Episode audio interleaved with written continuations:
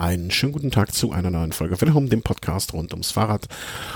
Und nachdem ich mich aus dem Urlaub äh, gezeigt habe, ähm, äh, wieder im Snack aufgetreten bin, jetzt äh, auch wieder im Velo Race. Und wenn Velo Race ist, dann ist mindestens einer aus München mit dabei. Und das ist der Thomas. Guten Abend nach München. Thomas, hallo. Hallo, schönen guten Abend. Und natürlich auch ganz, ganz äh, herzlichen Dank äh, an dieser Stelle auch von mir nochmal an den Chris. Ihr habt das wirklich äh, à la Bonheur, wie du gerne mal sagst, dann in solchen Fällen äh, gelöst und gemacht. Ähm, sehr, sehr schön. Vielen herzlichen Dank. Äh, ja, also ich hoffe, dass ich noch nicht komplett äh, nutzlos bin. Ähm, zumindest den Schnitt konnte ich euch ja noch nachmachen. Äh, aber ansonsten äh, danke, danke, danke. Also an euch beide, dass ihr das. Äh, ja, und nochmal vielen Dank an den Chris. Ja, also äh, schön gemacht. Aber jetzt äh, ist auch wieder gut. Jetzt haben wir ihn in eine Kiste gesperrt. Nein, äh, jederzeit würde ich. Äh, ist halt viel beschäftigt und ähm, wenn es klappt, äh, ist er immer gern dabei. Äh, ja, ist er gerne dabei und immer gern gesehen. Ich glaube, das ist die richtige Formulierung er geht, die Zeit zwischen Weihnachten und Silvester ist die Zeit zwischen den Jahren. Ich, ich finde immer diese Zeit zwischen Giro und ähm, Tour ist auch so ein bisschen die Zeit zwischen den äh, zwischen den Rundfahrten. Also auch so so so eine komische Zwischenzeit, so ein so ein Ding, das nicht nicht nicht Fisch, nicht Fleisch, nicht gar, nicht ungar, so eine komische Zeit, oder? Wie siehst du das? Ist so ein bisschen, man muss sich erstmal von dem einen erholen. Aber hat so. Ja, man hat so eine Woche Pause und dann ist es aber dann auch, wenn die Vorbereitungsrennen zur Tour losgehen, sehr schwierig den Überblick zu bewahren, weil viele, viele Rennen gleichzeitig stattfinden. Ja, und deswegen, ich, ich nehme die auch, also ich muss auch wieder, ähm, das klingt jetzt übertrieben und wirklich ein bisschen pathetisch, aber ich finde mich, ich, ich glaube, ich kann diese Rennen auch zwischendurch weniger gut, also nicht mal abgesehen vom Urlaub jetzt und äh, ein paar stressigen ähm, äh, Tagen und Wochen seitdem. Ähm, aber es ist so, ich, ich, ich, ich bin nach so einer Grand Tour auch so ein bisschen, ich will nicht sagen ausgelaugt, aber da muss ich auch erstmal wieder runterfahren, den ganzen Betrieb. Deswegen habe ich jetzt auch nichts, kaum was mitbekommen. Äh, so die entscheidenden Fakten natürlich. Ähm, aber so ein bisschen fehlt mir der Überblick und deswegen bin ich froh, dass du mich erdest. Ähm, vielleicht vorab, ihr werdet zur Tour selber heute nur Sachen hören, die sozusagen, ja, sich entwickeln aufgrund der Rennen, die wir heute besprechen. Das heißt, eine Vorabshow wird es noch nicht geben, also Streckenbesprechung, wie wir das ja immer sonst so gerne machen. Äh, das haben wir geplant und äh, geplant möchte ich äh, sozusagen auch, ne, dass da sich immer noch etwas ändern kann, immer noch was erschienen kann für kommenden Donnerstag. Und ich habe, das habe ich dir gar nicht gesagt, ich habe auch gedacht, machen wir wieder Livestream. Also ich versuche mal für nächsten Donnerstag den Livestream-Maschine wieder anzuwerfen. Äh, wer das also heute oder Quatsch, heute hört ja keiner, hier nimmst du heute auf, aber wer das früh genug bis dahin hört, äh, sollte sich vielleicht, ich sag jetzt mal 20 Uhr, den äh, kommenden Donnerstag, den vierten ist das, glaube ich, vierten, sechsten, äh, im Kalender markieren.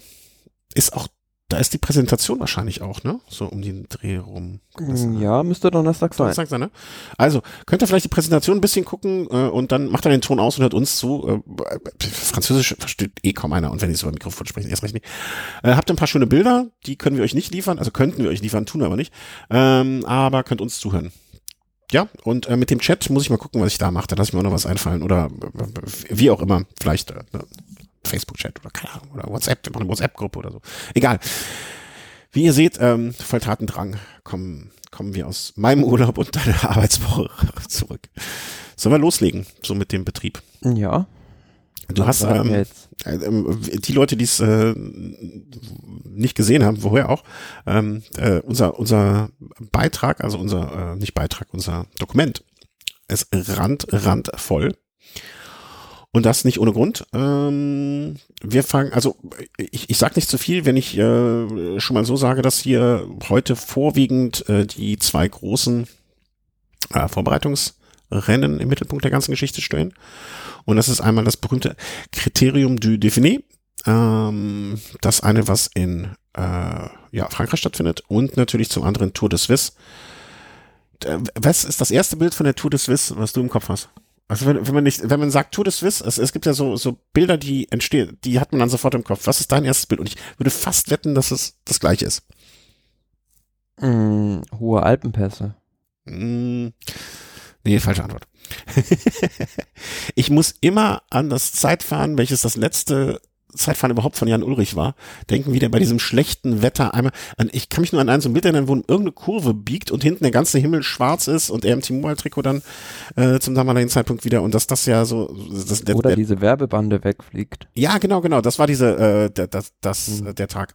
Irgendwie, ich weiß auch nicht. Kerzers nach Bern. Das weißt du jetzt wiederum, ne? Ich habe nur Bilder im Kopf. Äh, aber irgendwie äh, ich, immer wenn ich an Tour de Suisse denke oder Tour de Suisse ähm, jemand sagt oder so, muss ich genau an diesen Tag, an dieses Bild, also nicht an den Tag, ich könnte jetzt nicht sagen, welches Wetter wir hatten, ähm, aber ich muss, habe dieses Bild immer vor Augen. Warum auch immer.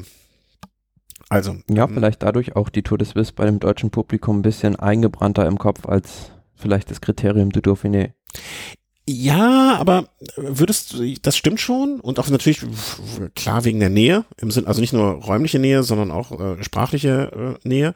Aber nichtsdestotrotz mag, also wenn du mich jetzt fragen würdest, äh, bei welchem Rennen würdest du jetzt gerne mal mitfahren die ganzen Tage, ne? Äh, irgendwie in so einem im Tross, würde ich glaube ich trotzdem das Kriterium de Dauphiné nehmen, weil da sind ja dann doch schon die Berge, die man später bei der Tour auch sieht, des Öfteren mal hochgeklommen worden. Ja, aber ob schon man sagen muss, in diesem Jahr war die Tour de Suisse fand ich vom Streckenplan, vom Streckenaufbau her ähm, doch besser gestaltet als das Kriterium du Dauphiné. Ja, und ähm, wie soll man sagen, von der Besetzung stand es dem Kriterium du Dauphiné auch nicht in viel nach, was in den letzten Jahren doch anders war. Ja, aber ich, ich vielleicht ne, liegt das aber auch jetzt so, ne, ich kam aus Frankreich aus dem Urlaub zurück und Frankreich liegt, vielleicht ist mir der Franzose doch näher aufgrund seiner EU-Mitgliedschaft als der Schweizer. Vielleicht ist das der Fall, man weiß es nicht, genau. Grüße an die Eidgenossen, äh, das ist nicht böse zu verstehen. Aber das ist ja Geschmackssache. Dann fangen wir wie, äh, dann hast du es ja natürlich ähm, in dem Sinne nicht nur zeitlich wunderbar aufgebaut, sondern auch von äh, deinem Geschmack nachfolgend und fangen wir einfach mal mit dem Kriterium du Dauphiné, dem 71. um genau zu sein ist es, äh, an. Ein für diejenigen, die ich, ich, ich frage mich immer, vielleicht geben da Hörer. Wir haben in letzter Zeit übrigens sehr oft sehr schönes Feedback bekommen. Also nicht nur sehr schönes, also auch so kritisches Feedback, das ich ja fast immer noch, noch besser finde. Ähm, ich frage mich dann immer, müssen wir Dauphiné Eck noch erklären? Mehr Etappenrennen, Vorbereitungsrennen vor der Tour de France. Wie viele Tage fahren Sie? Ich glaube zehn. Ist das zehn oder zwölf? Hm, nein. Nein? Weniger. Das sind acht Etappen. Okay. Also acht Tage. Mhm. Ohne Ruhetag. Ja, also von Montag, nee, wenn sonntags wird's auf, dann fängt's ja wahrscheinlich an am Donnerstag an. Und ähm, ja, legen wir mal los. Die erste Etappe. Ich weiß gar nicht, wie genau sollen wir es machen? Sollen wir es so etappenmäßig? So, wir gehen mit auf die entscheidenden Etappen wahrscheinlich einfach ein, oder? Ja, können wir kurz drüber fliegen über ja. die einzelnen Etappen. Also Etappe 1 war schon recht profiliert. 42 Kilometer, hügeliges Profil. Und da hat man vorher schon spekuliert, dass es einen Sprint aus einer größeren Gruppe gibt. Und ähm, da wurden dann auch die Ausreißer kurz vor dem Ziel gestellt. Und dann gab es ja, auf einer verwinkelten Zielanlage einen chaotischen Sprint, sage ich mal. Und ähm, ja, das äh, war dann eine recht eindeutige Angelegenheit am Ende für Edwald Borsonhagen. Schön, dass der äh, Norweger mal wieder zurückkommt aufs Podium. Ähm, scheint ihm ganz gut zu gehen dabei Team der Menschen. Da fällt mir gerade ein, ähm, was ist eigentlich mit Cavendish? Ähm, von dem hört man nicht mehr auch nicht mehr so richtig, wo wir bei der Menschendata gerade sind, ne? Nö. Nö. Ja, gut. also generell einfache Frage, einfache Frage, einfache Antwort. Die Mannschaft fliegt ja total unter dem Radar in diesem Jahr. Und ähm, wie gesagt, diese Siege von Borston Hagen bei der Valencia-Rundfahrt, wie wir es beim letzten Mal auch schon angesprochen hatten mit dem Chris, ähm, und jetzt auch beim Kriterium du Dauphiné, sind so die beiden Sachen, die herausstecken nach oben. Mhm. Und ähm, vom Rest der Mannschaft ist ist nicht so wirklich viel zu hören. Ja, Tour de Slovenia sehe ich jetzt gerade, gab es noch irgendwas, aber. Genau, ja, das ist jetzt kommen wir später auch noch kurz zu, ja. aber ähm, ja gut, ein Fahrer Nizolo, der vielleicht bei der Mannschaft auch mehr versprochen hat, als er letzten Endes hält. Ja, gut, gut. Ähm, ja, hatte mir von Cavendish irgendwie nochmal, er soll, äh, gilt ja noch als heiß auf äh, Rennen. Nun ja, ich würde es mir wünschen. Haben wir ja auch hier schon geteilte Meinungen zu ihm als Person gehabt. Ähm, ich bin gespannt. Äh, zweite Etappe war dann von Mauriac nach Grapons. Crapon-sur-Rasson. Crapon-sur-Rasson. Klingt wie eine Chanson. Ähm, 180 Kilometer, auch wieder welliges Terrain, wo man dann äh, nicht unbedingt mit einem großen Abstand rechnen konnte. Das ist dann aber, wie ich in der Ergebnisliste ja, ich sehe, finde, das doch. war nicht, noch nicht wie ein Haifischgebiss, vielleicht eher wie so ein Delfingebiss, das Profil. Und ähm, ein Thunfischgebiss. da war es so, dass sich ähm, zwei Favoriten auf den Gesamtsieg, nämlich Emanuel Buchmann und Tom de Moulin, an dem Tag schon sehr früh exponiert hatten und dann ging es richtig zur Sache. Und am Ende ist eine kleine Gruppe beziehungsweise ein Duo, nämlich aus Dylan Toynes bestehend und ähm, Guillaume Martin gemeinsam angekommen. Dylan Toynes gewann den Sprint und dahinter ja, hat, haben sich dann schon die Favoriten die Klinke gegeben. Mhm. Sprich, ähm, man sieht es auch in der, in der Tagesabrechnung, dass ähm, ja, diese Favoritengruppe bis Platz 11 bis Chris Froome ging und danach schon einen Abstand von 31 Sekunden auf die Favoritengruppe da war. Und ähm, ja, ich fand, Emanuel Buchmann hat sich mit dieser Offensivtaktik an dem Tag so ein kleines bisschen ein Eigentor geschossen. Mhm. Ja, aber ich, ich denke auch, ne, also jetzt, ob er jetzt die Kritik, ob er jetzt die Dauphiné gewinnt oder nicht, sollte für ihn ja jetzt nicht die allergrößte Rolle spielen. Ne? Ist natürlich eine schöne Sache, aber jetzt mal sich so ausprobieren, mal auch auf, äh, auf französischen Straßen jetzt sozusagen da mal irgendwie mit, mit wem war er ausgerissen? Mit ähm, Dumoulin. Dumoulin. Ne, der ja jetzt auch nach dem Giro ähm, ähm, oder nee, da kommen wir, ne, vielleicht so ein bisschen wie soll man sagen, Rennen nachholen will oder Rennkilometer, harte Rennkilometer fahren will. Vielleicht haben die beiden sich das überlegt oder haben sich da zusammengetan oder äh, sind da Brüder im Geiste gewesen. Ich finde sowas gar nicht so schlecht mal auszuprobieren. Vielleicht macht man das lieber eher ja, klar, am Ende. Auch aber dadurch noch mehr Erfahrung sammelt, ist ja jetzt noch, was die Landesrundfahrten betrifft, ein recht junger, ich will nicht sagen unerfahrener Fahrer, aber ja, lernt ja auch noch immer dazu und das mh, wird ihm mit Sicherheit weitergebracht haben für seine Entwicklung als Fahrer. Ja, ja, total. Ne? Und äh, das, ich, ich glaube, da, da ist man auch so, dass man ihm solche Sachen dann nachsieht oder die Freiheiten für solche, ich will nicht sagen Experimente, aber für solche Manöver äh, da durchaus mal geben wird. Ähm, dritte Etappe war dann, wie es augenscheinlich äh, dem Profil schon zu entnehmen ist, äh, klare Sache für Sprinter und wenn man sich das äh, Tableau da anschaut, äh, gar keine Frage. Und ja, also es wird äh, immer noch in, immer interessanter, finde ich, äh, beim äh, Team Bora Hans Grohe, weil Sam Bennett hört auch nicht auf mit dem Siegen. Ne? Also äh, Gewiss nicht, nein, gewiss nicht. Ob, ob schon man natürlich sagen muss, das äh, Sprinterfeld bei der Dauphiné war jetzt auch nicht äh, die Creme de la Creme. Ähm, ja gut, wen hat er da geschlagen? Wout van Aert, Davide Ballerini, Clement Venturini und ein André Greipel auch, der ja eigentlich schon erkrankt da reinging in die Dauphiné oder ein Sonny Colbrelli. Ja, da fehlte dann doch so einiges von Sprintern. Aber man muss sagen, an dem Tag hat es Bora Hansgrohe hervorragend gemacht und ähm, Sam Bennett hat da einen weiteren Sieg einfahren können. Vier, fünf, sechs, sieben, achter Sieg diese Saison schon. Muss man, muss man erstmal rausfahren, ne? Also jetzt, klar, da sind auch Rennen bei einer Türkei-Rundfahrt bei oder in Argentinien, aber nichtsdestotrotz, acht Rennen gewinnen heißt acht Rennen gewinnen, ne? Und auch bei denen musst du am Ende äh, heil am, am, am Zielstrich ankommen und der Erste sein. Insofern, ähm, ja, wie, wie nannte ein Cavendish früher diese Rennen immer? Äh, S-Races, ja. Ja, genau. Ne? Aber auch die ne, wäre jetzt wahrscheinlich froh, wenn das ein oder andere von diesen äh, Rennen gewinnen würde. Äh, ja, und dann kam der Tag. Der Tag der Wahrheit, ja. Ja, der Tag der Wahrheit. Ich weiß nicht, ob Tag der zum Wahrheit. Zeitfahren ist es die Prüfung der Wahrheit, weil da kann sich keiner verstecken im Zeitfahren.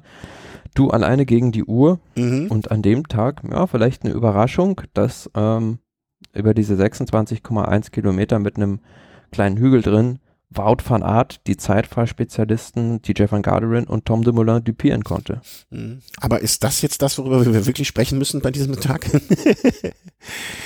Nee, nicht, aber ähm, von der sportlichen Seite betrachtet her schon. Ja, da- doch, klar. Da- weil das war also, ja, ein weiteres Ausrufezeichen, dass da einer dieser jungen, aufstrebenden Fahrer, Mathieu van der Poel, Wout van Aert, Remco Evenepoel, Tadej Pogacar, die zähle ich jetzt mal in diesen Kreis mit rein, äh, gesetzt hat. Aber natürlich, ja, überschattet wurde das Ganze nicht von dem sportlichen Wettkampf, sondern von dem, was im Vorfeld passiert ist. Chris Room.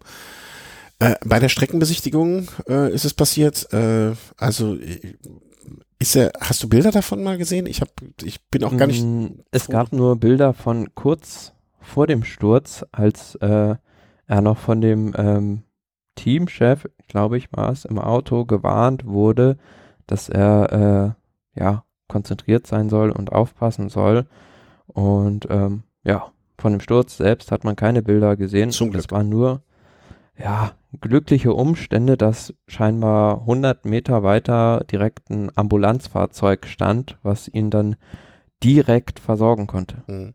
Also er hat, äh, so kolportiert man, ähm, die Hand vom Lenker genommen, um sich die Nase zu putzen oder wegzuschnaufen oder wie auch immer. Und äh, da kam Windböe und da ist er mit äh, knapp über 50 gegen eine Wand gedonnert. kmh hat sein Strava-File gezeigt. Ja. Ja, möchte man, also es gibt keinen Fahrer, dem ich so etwas wünsche. Selbst die, die ich noch nie mochte in ihrer Karriere, möchte ich nicht so. Und ähm, du hast, du hast hier verlinkt, dass ähm, äh, die Sportschau, die, das werdet ihr, wenn ihr äh, in den Shownotes guckt, auch da nicht sehen. Findest du nicht, dass auf dem Bild das Rad unfassbar klein aussieht? Ja. also das sieht aus, als hätten, da hätten sie ihm das äh, gelbe Rad vom Mavic wieder umlackiert dahingestellt. Ähm, also, naja. Ja, aber generell, äh, jeder, der öfter mal mit Hochprofilfelgen und gerade so mit Zeitfahrmaschinen unterwegs ist, privat auch, der weiß, wie windanfällig das ist. Also ich habe das ja dieses Jahr selbst auf Mallorca miterlebt, als ich da kurz vom Col de Soyer, beziehungsweise später dann auch unten nach Poyenza runter mit diesen Hochprofilfelgen bei sechs Windstärken rumgefahren bin, das ist äh, echt kein Zuckerstecken und da kann es ganz schnell passieren, wenn man mal unachtsam ist, dass es einen von der Straße weht. Ja, aber das sind Profis, ne? Die sollten es eigentlich, die sollen es eigentlich so gut wissen, ne? Aber nun ja, jeder ist mal vielleicht eine Sekunde unachtsam, jeder hat mal Pech vielleicht auch.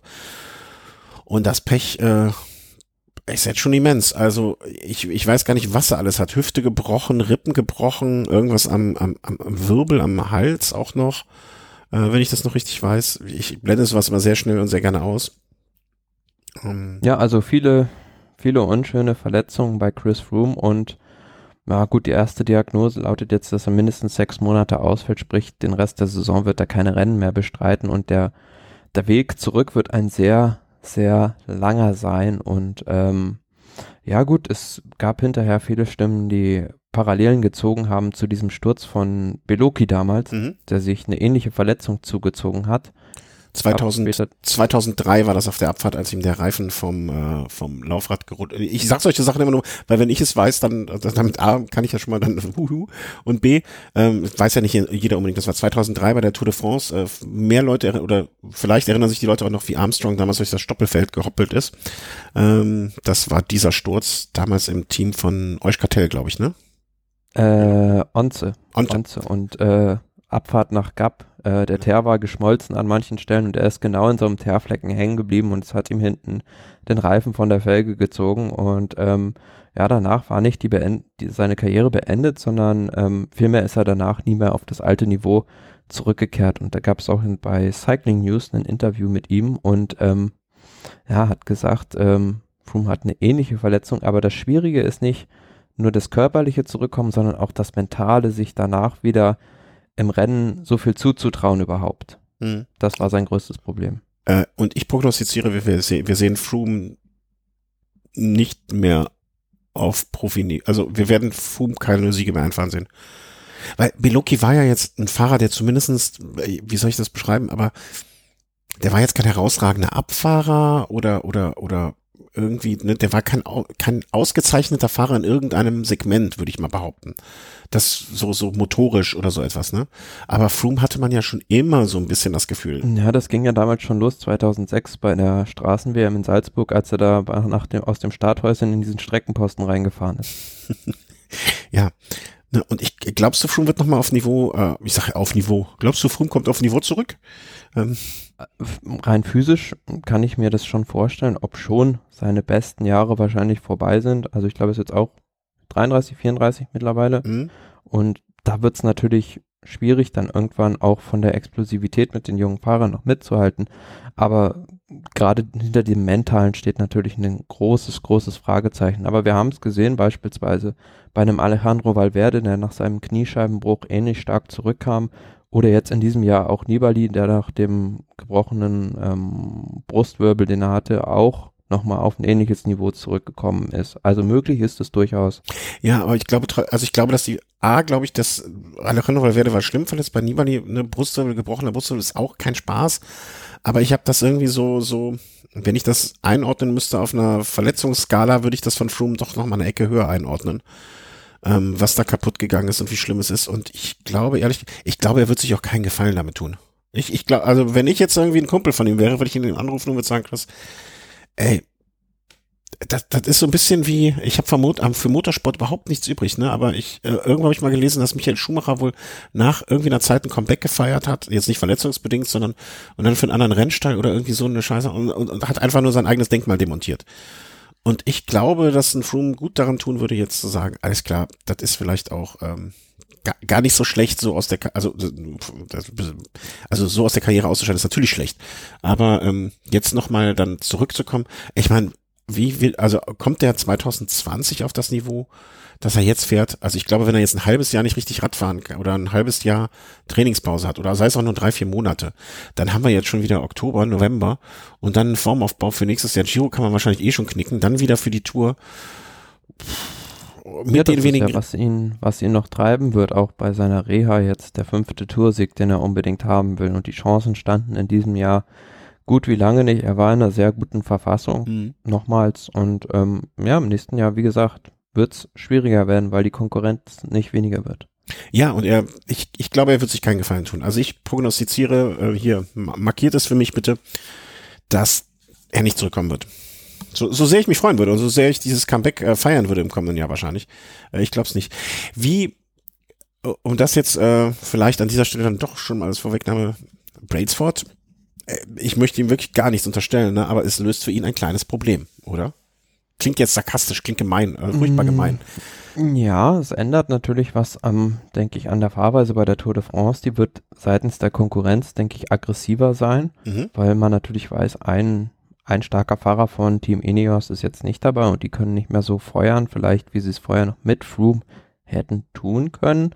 Und zum anderen Team intern, klar, wenn du jetzt äh, drei solche Leute am Start gehabt hättest mit Bernal, mit Froome und mit Geraint Thomas, dann wäre es schwierig gewesen, die alle unter einen Hut zu bekommen. Aber jetzt hat man halt nur noch zwei Leader, von denen man einen ja als den absoluten Anführer, nämlich Geraint Thomas, designieren kann aufgrund des Tour-Sieges im letzten Jahr. Und ähm, das macht es für Brailsford einfacher. Und ich fand es ja gut, ist wahrscheinlich Brailsfords Art, aber hinterher recht komisch, wie der sich in den Interviews da na, hingestellt hat, ja, als hätte er gar keine Gefühle. Also, und er hat das so wie, wie so ein Pressesprecher vorgelesen, äh, als würde er da so ein Blatt vor sich haben und einfach ablesen, hm, das und das ist passiert. Also ohne jegliche sentimentale Gefühle.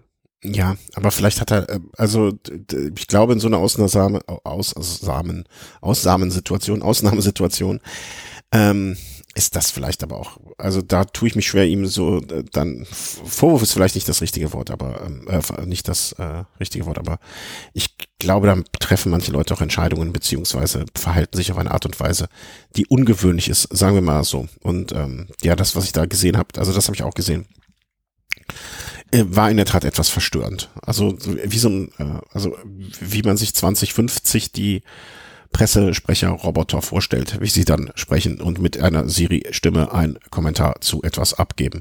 Also sehr, sehr emotionslos. Aber ja, das äh, ändert vieles in dieser Saison und ähm, auch wenn es nicht hören wird, äh, zumindest ich habe gedacht, gute Besserung dem guten Mann, weil so soll keiner seine Karriere dann äh, beenden oder daraus scheiden. Aber nützt nichts, ne? Profisport heißt, äh, einer fällt hin, die anderen fahren weiter. Und äh, am nächsten Tag ging es dann nach Bon-sur-Lignon. Ja, kurz noch vielleicht zu dem Zeitfahren. Ach so, was ich sehr ja, positiv ja. fand. Zwei Deutsche in den Top 10 und Emanuel Buchmann, der hat da ein 1A erste Sahne Zeitfahren abgeliefert. Vielleicht das Beste, was wir je von ihm gesehen haben. Platz 5 in einem Zeitfahren. Da hat er sich enorm gesteigert und zeigt auch, dass er in dieser Disziplin in diesem Jahr akribisch gearbeitet hat und große Fortschritte gemacht, gemacht hat und auch sehr erfreulich Nils Pollitt auf Rang 8 wieder bestätigt seine tolle Form. Mhm. Und das, wo ich, äh, und das jetzt als jemand, den ich ja potenziell eher als neues deutsches Klassikertalent ansehen würde. Ne? Also auch das kann er. Also es wird immer mehr zum Allrounder, der Herr, äh, Herr Pollitt sozusagen. Ja, eine Halsbeckwaffe. Also ja. und das Klassement nach dem Tag hat ähm, Adam Yates die Führung übernommen, Dylan Toynes auf Platz 2, TJ van Garderen auf Platz 3, Jakob Fugesang auf Platz 4, aber alle innerhalb von sieben Sekunden. Mhm. Und Buchmann immerhin, das, wenn wir ihn schon da so erwähnen, dann auch das auf Platz 7 mit eigentlich auch nur, nur 26 Sekunden Rückstand, was ja auch aller Ehren wert ist. Ähm, Etappe Nummer 5 war dann eine Etappe, da dachte sich Van Art, wenn ich gewinne, dann, dann kann ich, also wenn wir, wenn ich mich jetzt schon ins Treppchen gewöhne, dann kann ich auch ein Treppchen weitermachen. Und ähm, hat sich den Sieg an dieser Etappe, ja, alles spricht, die Bilder sprechen dafür, die Abstände sprechen dafür, äh, bei dieser dann doch äh, sprinter, sprintrigen Etappe gewonnen vor Sam Bennett und Julian Alaphilippe. Na, hätte man vielleicht ein Wout van Art auch nicht zugetraut, dass er Sam Bennett im Sprint schlägt, ob schon man sagen muss, Sam Bennett war da in diesem Sprint doch recht schlecht platziert und kam erst auf den letzten Metern und konnte erst richtig frei sprinten, aber Wout van Art hat einmal mehr gezeigt, dass er ja ein kompletter Fahrer ist. Und ähm, auch da wieder, ne, also Boston Hagen auf Platz 6 muss man auch schlagen. Und ähm, Emanuel Buchmann da auch Platz 12. Denn, denn Martin habe ich diese Saison auch noch gar nicht so richtig, ne? Fällt mir gerade auf, der war ja auf dem Platz drunter. Weißt du, was der denn Martin für ein Problem hat? Also kann ich jetzt sagen sofort. Ist der nicht letztes Jahr Vater geworden? Ja. Geht immer bergab. Danach geht's bergab in der darauffolgenden Saison. Immer das alte Problem mit den Kindern. Mark Cavendish, auch ein gutes Beispiel dafür. Ähm, aber ansonsten wirklich nur sehr, sehr, also 32 ist nicht mehr der jüngste, aber jetzt auch nicht zum ganz komplett Eisen, aber fährt eine ruhige Saison, finde ich. Na, da gibt es so einige. Also Richie Port ist auch so ein Kandidat, der sich jetzt noch gar nicht gezeigt hat. Immer so ein bisschen hinten, hinter, knapp hinter der Favoritengruppe gefahren, aber vielleicht äh, heißt das dann auch in Richtung Tour de France bei diesen Fahrern was Gutes. Ja, pff, meinen Segen haben sie, würde mich freuen. Äh, Etappe Nummer 6 war dann ja so eine Etappe, eine von den Etappen, die ich ja nicht so gerne mag. Äh, hoher, nicht hoher Berg, ja doch höherer Berg und dann nur noch Abfahrt äh, runter ins Ziel. Und da scheint es mir dann wohl, dass eine Dreiergruppe aus Julian Alaphilippe, Gregor Mühlberger und äh, Alessandro De Marchi sich gelöst hatte. Ja, und die drei haben es dann unter sich ausgemacht. Ja, ganz starke Leistung von Alessandro De Marchi, der am Tag zuvor schon in der Fluchtgruppe war und dann, ähm, ja, dann auf dem Weg nach Saint-Michel de Maurienne es nochmal probiert hat, mit Alaphilippe und Mühlberger wegzufahren. Und dann, ja, gut, hätte man damit gerechnet, dass sich A, Alaphilippe entweder im Anstieg absetzt, was er nicht geschafft hat, oder B, in der Abfahrt, was er auch nicht geschafft hat. Und dann hätte ich auch niemals damit gerechnet, dass ein Gregor Mühlberger ihm da so Paroli bieten kann. Mhm. Im Sprint, also es war ein Fotofinish. Alaphilippe gewinnt vielleicht mit einer Reifenstärke Vorsprung. Mhm. Und dahinter ist es dann aber auch alles im großen Feld, äh, wenn ich das hier, also ich habe mich jetzt verklickt. Weißt du, wie ich mich jetzt verklickt habe? Nur meinen Klickweg mal zu erklären. Ich dachte mir, ähm, dem Marchi CCC-Team, von denen, das ist ja auch so eine Hasardeur-Truppe. Und dafür dachte ich mir, Simon Geschke, was macht Simon Geschke eigentlich? Aber zu dem kommen wir später noch, der ja auch mit seiner Verletzung oder mit mehreren Verletzungen, zwei Verletzungen, ja, diese Saison schon zu kämpfen hatte. Ja, und danach dann eigentlich ein ne, größeres Feld, äh, hinten ein paar abgesprengte, so sind sie dann äh, reingekommen. An ja, keine großen Bewegungen in nee. der Favoritengruppe an dem Tag, angeführt von Ineos, kam das Ganze ins Ziel. Anders sah es dann schon ähm, am nächsten Tag aus, auf dem Weg nach Pipet, 133,5 Kilometer. Vier da sah aber richtig, die Etappe ganz anders aus, würde ich mal behaupten. genau, vier richtig schwierige Berge, nämlich dreimal erste Kategorie und ähm, einmal Or-Kategorie, also ein Berg der Ehrenkategorie, zum Schluss eine Bergankunft, wo man sich am Ende fragen musste, ähm, welche Sportart da betrieben wird. Weil? Ich habe es nicht gesehen, deswegen musst du mich äh, diese rhetorische ja, Frage, also diesen, den Ball gebe ich zurück. Thomas, sag mir, warum muss man sich das fragen? Es gab ähm, kurz vor Ziel einen ähm, richtig heftigen Wolkenbruch und die gesamte Zielanlage war überflutet und es stand eine okay, Wasserpfütze, die circa einen halben Meter tief war und dann ja, in Panik will ich nicht sagen, aber eilig haben die Veranstalter versucht, diese Wasserpfütze irgendwie so trocken zu legen, dass man da mit dem Fahrrad durchfahren kann, ohne einen Freischwimmer machen zu müssen. Ah, okay. Ja, davon habe ich Bilder gesehen. Ich konnte das jetzt nur nicht zuordnen in dem Moment. Äh, wenn ich die Bilder von der Zieldurchfahrt sehe, ist es ihnen aber zumindest geglückt. Ne? Also ertrunken ist keiner. Ähm, ähm, insofern alles gut. Und auch hier wieder aus deutscher Sicht äh, Bernd, äh, Buchmann mit einer ganz mehr als soliden Leistung. Ja, Manuel Buchmann, der die entscheidende Aktion der Etappe gesetzt hat, kurz vor Ziel attackiert und dann konnte nur noch Vogelsang mitgehen und die eigentliche Sieger Wout Pools, der hatte sich erst später zu entschlossen, aus der Favoritengruppe nochmal anzugreifen und hat die beiden auf den letzten Metern noch abfangen können. Ja, aber ähm, auch da wieder, ne, was, was wir vielleicht schon so, ich glaube, es war die zweite Etappe gesagt haben, nur durch solche Tage und solche, solche Aktionen und dann auch äh, solche Aktionen mit, ähm, mit den nötigen Wumms dahinter, ne? Also wer kann sich von sich schon behaupten, in den ja in dem Alter bei, bei einer Tour de Suisse an mehreren Tagen die Akzente mitzusetzen, die, die Etappen mitzubestimmen und vielleicht auch daraus zu lernen, dann, dass er da Fehler gemacht hat. Ne, hinten, hinten lernst du nichts, aber vorne, wenn du mehrfach die Möglichkeit hast, vorne Fehler zu machen, äh, dann da schon. Ja, und Wout Puls hat äh, an dem Tag natürlich für seinen Chef gewonnen, für Chris Froome, der da schon im Krankenhaus lag und ähm, aber hat auch gezeigt, wie stark dieses Team Ineos da doch in der Breite besetzt ist. Ja, ja, das auf jeden Fall. Also äh, die, die, die, die können ja im Prinzip, können die, würde ich fast behaupten, dass wenn du jetzt alle Fahrer vom Team Ineos ähm, in den Topf wirfst, ja, und äh, wie, wie bei so einem, äh, bei so einer Verlosung irgendwie neuen rausholst, ähm, dann, dann kriegst du immer ein vernünftiges Team zusammengestellt. Ne? Also dann, äh, da, da kommt immer was bei rum und die kannst du wahrscheinlich bei jedem Rennen an den Start schicken und irgendeiner wäre zumindest in der Verlosung für eine Top-5-Platzierung. Definitiv. Also ähm, ganz, ganz stark. Änderte sich im Gesamtklassement dann schon ein wenig was, äh, in dem Sinne, dass sich Jakob Vogelsang das Liedertrikot überziehen durfte, äh, allem jetzt es abgenommen wurde. Naja, und äh, Buchmann einen Sprung von Platz 7 auf Platz 4 machte, Wout Puls natürlich auch, fünf Plätze nach vorne. Also ein fröhliches Hin und Her und Her und Hin. Ähm, und das war dann die Grundlage für die letzte Etappe, achte Etappe, und ähm, ja, da haben sie dann einfach weitergemacht, ne? Also ihrem Kapitän die Glückwünsche ins Krankenhaus zu schicken. Cluzet nach Champery, auch wieder eine kurze Etappe, 113,5 Kilometer. Und da war ich eigentlich schon von der Streckenplanung her etwas enttäuscht, dass man da nicht so, ja, nochmal eine schwierige Etappe hingebaut hat, sondern eher so kürzere Rollerberge, sage ich jetzt mal, eingebaut hat, weil war schwierig an dem Tag für jemanden, der ein bisschen zurück war in der Gesamtwertung, noch eine Korrektur anzubringen. Und ähm, es kam wieder eine kleine Gruppe durch, angeführt von Dylan van Baale, den man ja eher als Klassiker-Spezialisten kennt vom Team Ineos, mhm. der am Ende ja, den Zweiersprint gegen Jack Hague für sich entscheiden konnte. Ja. Ja, aber mein Gott, die hatten, also man muss es ja vielleicht auch so ein bisschen einordnen. Ähm, es, es, es ist nur ein Vorbe Vorbereitungsrennen, ne, acht Tage. Und wenn man da drei, vier richtig schwere Tage hat und den Rest als vernünftiges Training sieht, vielleicht würde man es, ist es auch deswegen so beliebt bei den Fahrern, weil man es nicht übertreibt ähm, mit der ganzen Geschichte. Ich ja, also hat mich so ein bisschen daran erinnert, damals äh, gab es ja auch mal bei der Tour de France 2005 eine Bergetappe am Plada D, die von George Hincapie gewonnen wurde. Ja, nicht so ähnlicher Fahrertyp ist, ist, ist äh, Dylan van Baale auch, also 1,87 Meter groß bei 78 Kilo ja, mit Sicherheit kein Bergspezialist, aber das war jetzt vielleicht gerade so an der Schwelle, dass es noch nicht zu schwierig für ihn war, um dann auch einem Jack Hague zu widerstehen. Mhm.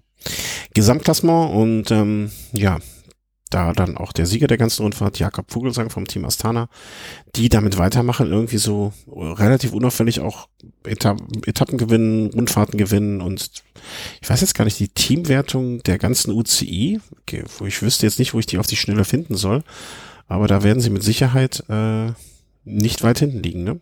PS hier Pro Cycling. Ich glaube, es wird immer noch angeführt von The König Quickstep und dann müsste schon Astana kommen und für ja, Vogelsang so war das ja jetzt ähm, nach, ich glaube, 2017 der zweite Sieg schon bei dieser Rundfahrt. Mhm.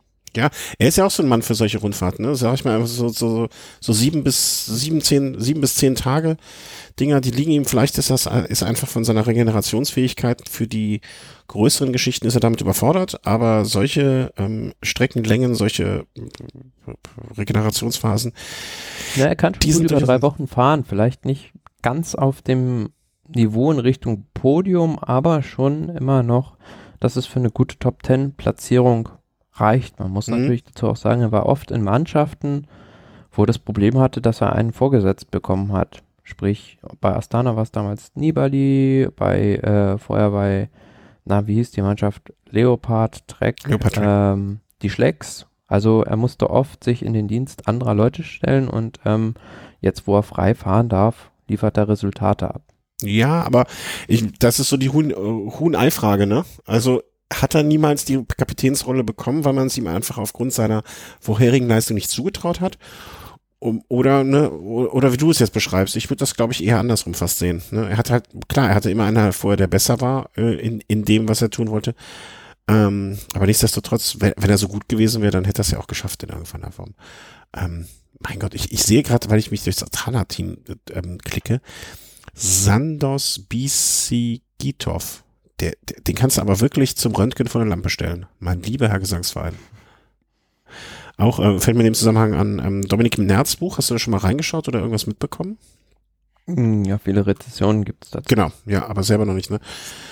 Äh, diese Entwicklung in Bezug auf das Gewicht ist ja auch wirklich, äh, also teilweise, ne, in, in, in ja, aber es ist ja letzten Endes das, was am Berg zählt. Also ähm, die Verhält das Verhältnis Leistung pro. Ja. Aber ja, apropos Leistung pro Kilogramm, einer, der da eine super Leistung gebracht hat und den man eigentlich auch schon auf dem absteigenden Ast gesehen hat, ist TJ van Garderen. Mhm. Platz 2 in der Gesamtwertung. Und wenn man jetzt mal schaut, auf der vorhin beschriebenen zweiten Etappe war er eben auch in der hinteren Gruppe zusammen mit Emanuel Buchmann und wäre da nicht ins Hintertreffen geraten, hätte er die Rundfahrt gewonnen. Mhm.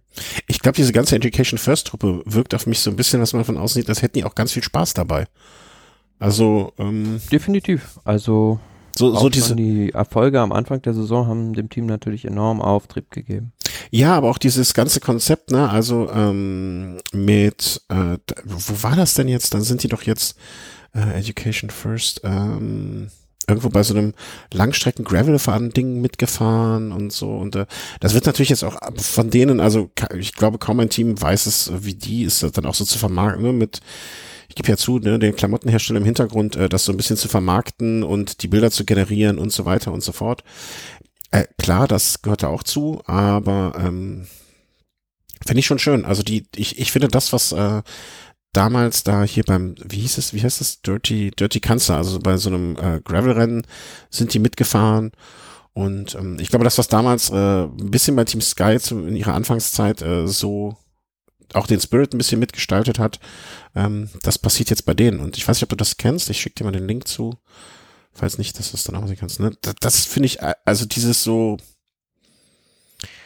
über den Tellerrand hinausschauen und auch so ein bisschen neben dem, was, also klar wird den Fahrern dann auch mehr abverlangt, ne, weil mhm. das ist ja auch nicht alles nur, die, die, die verdienen Geld damit, ne, das muss man auch so sehen, ne, und das sind für die Promotermine.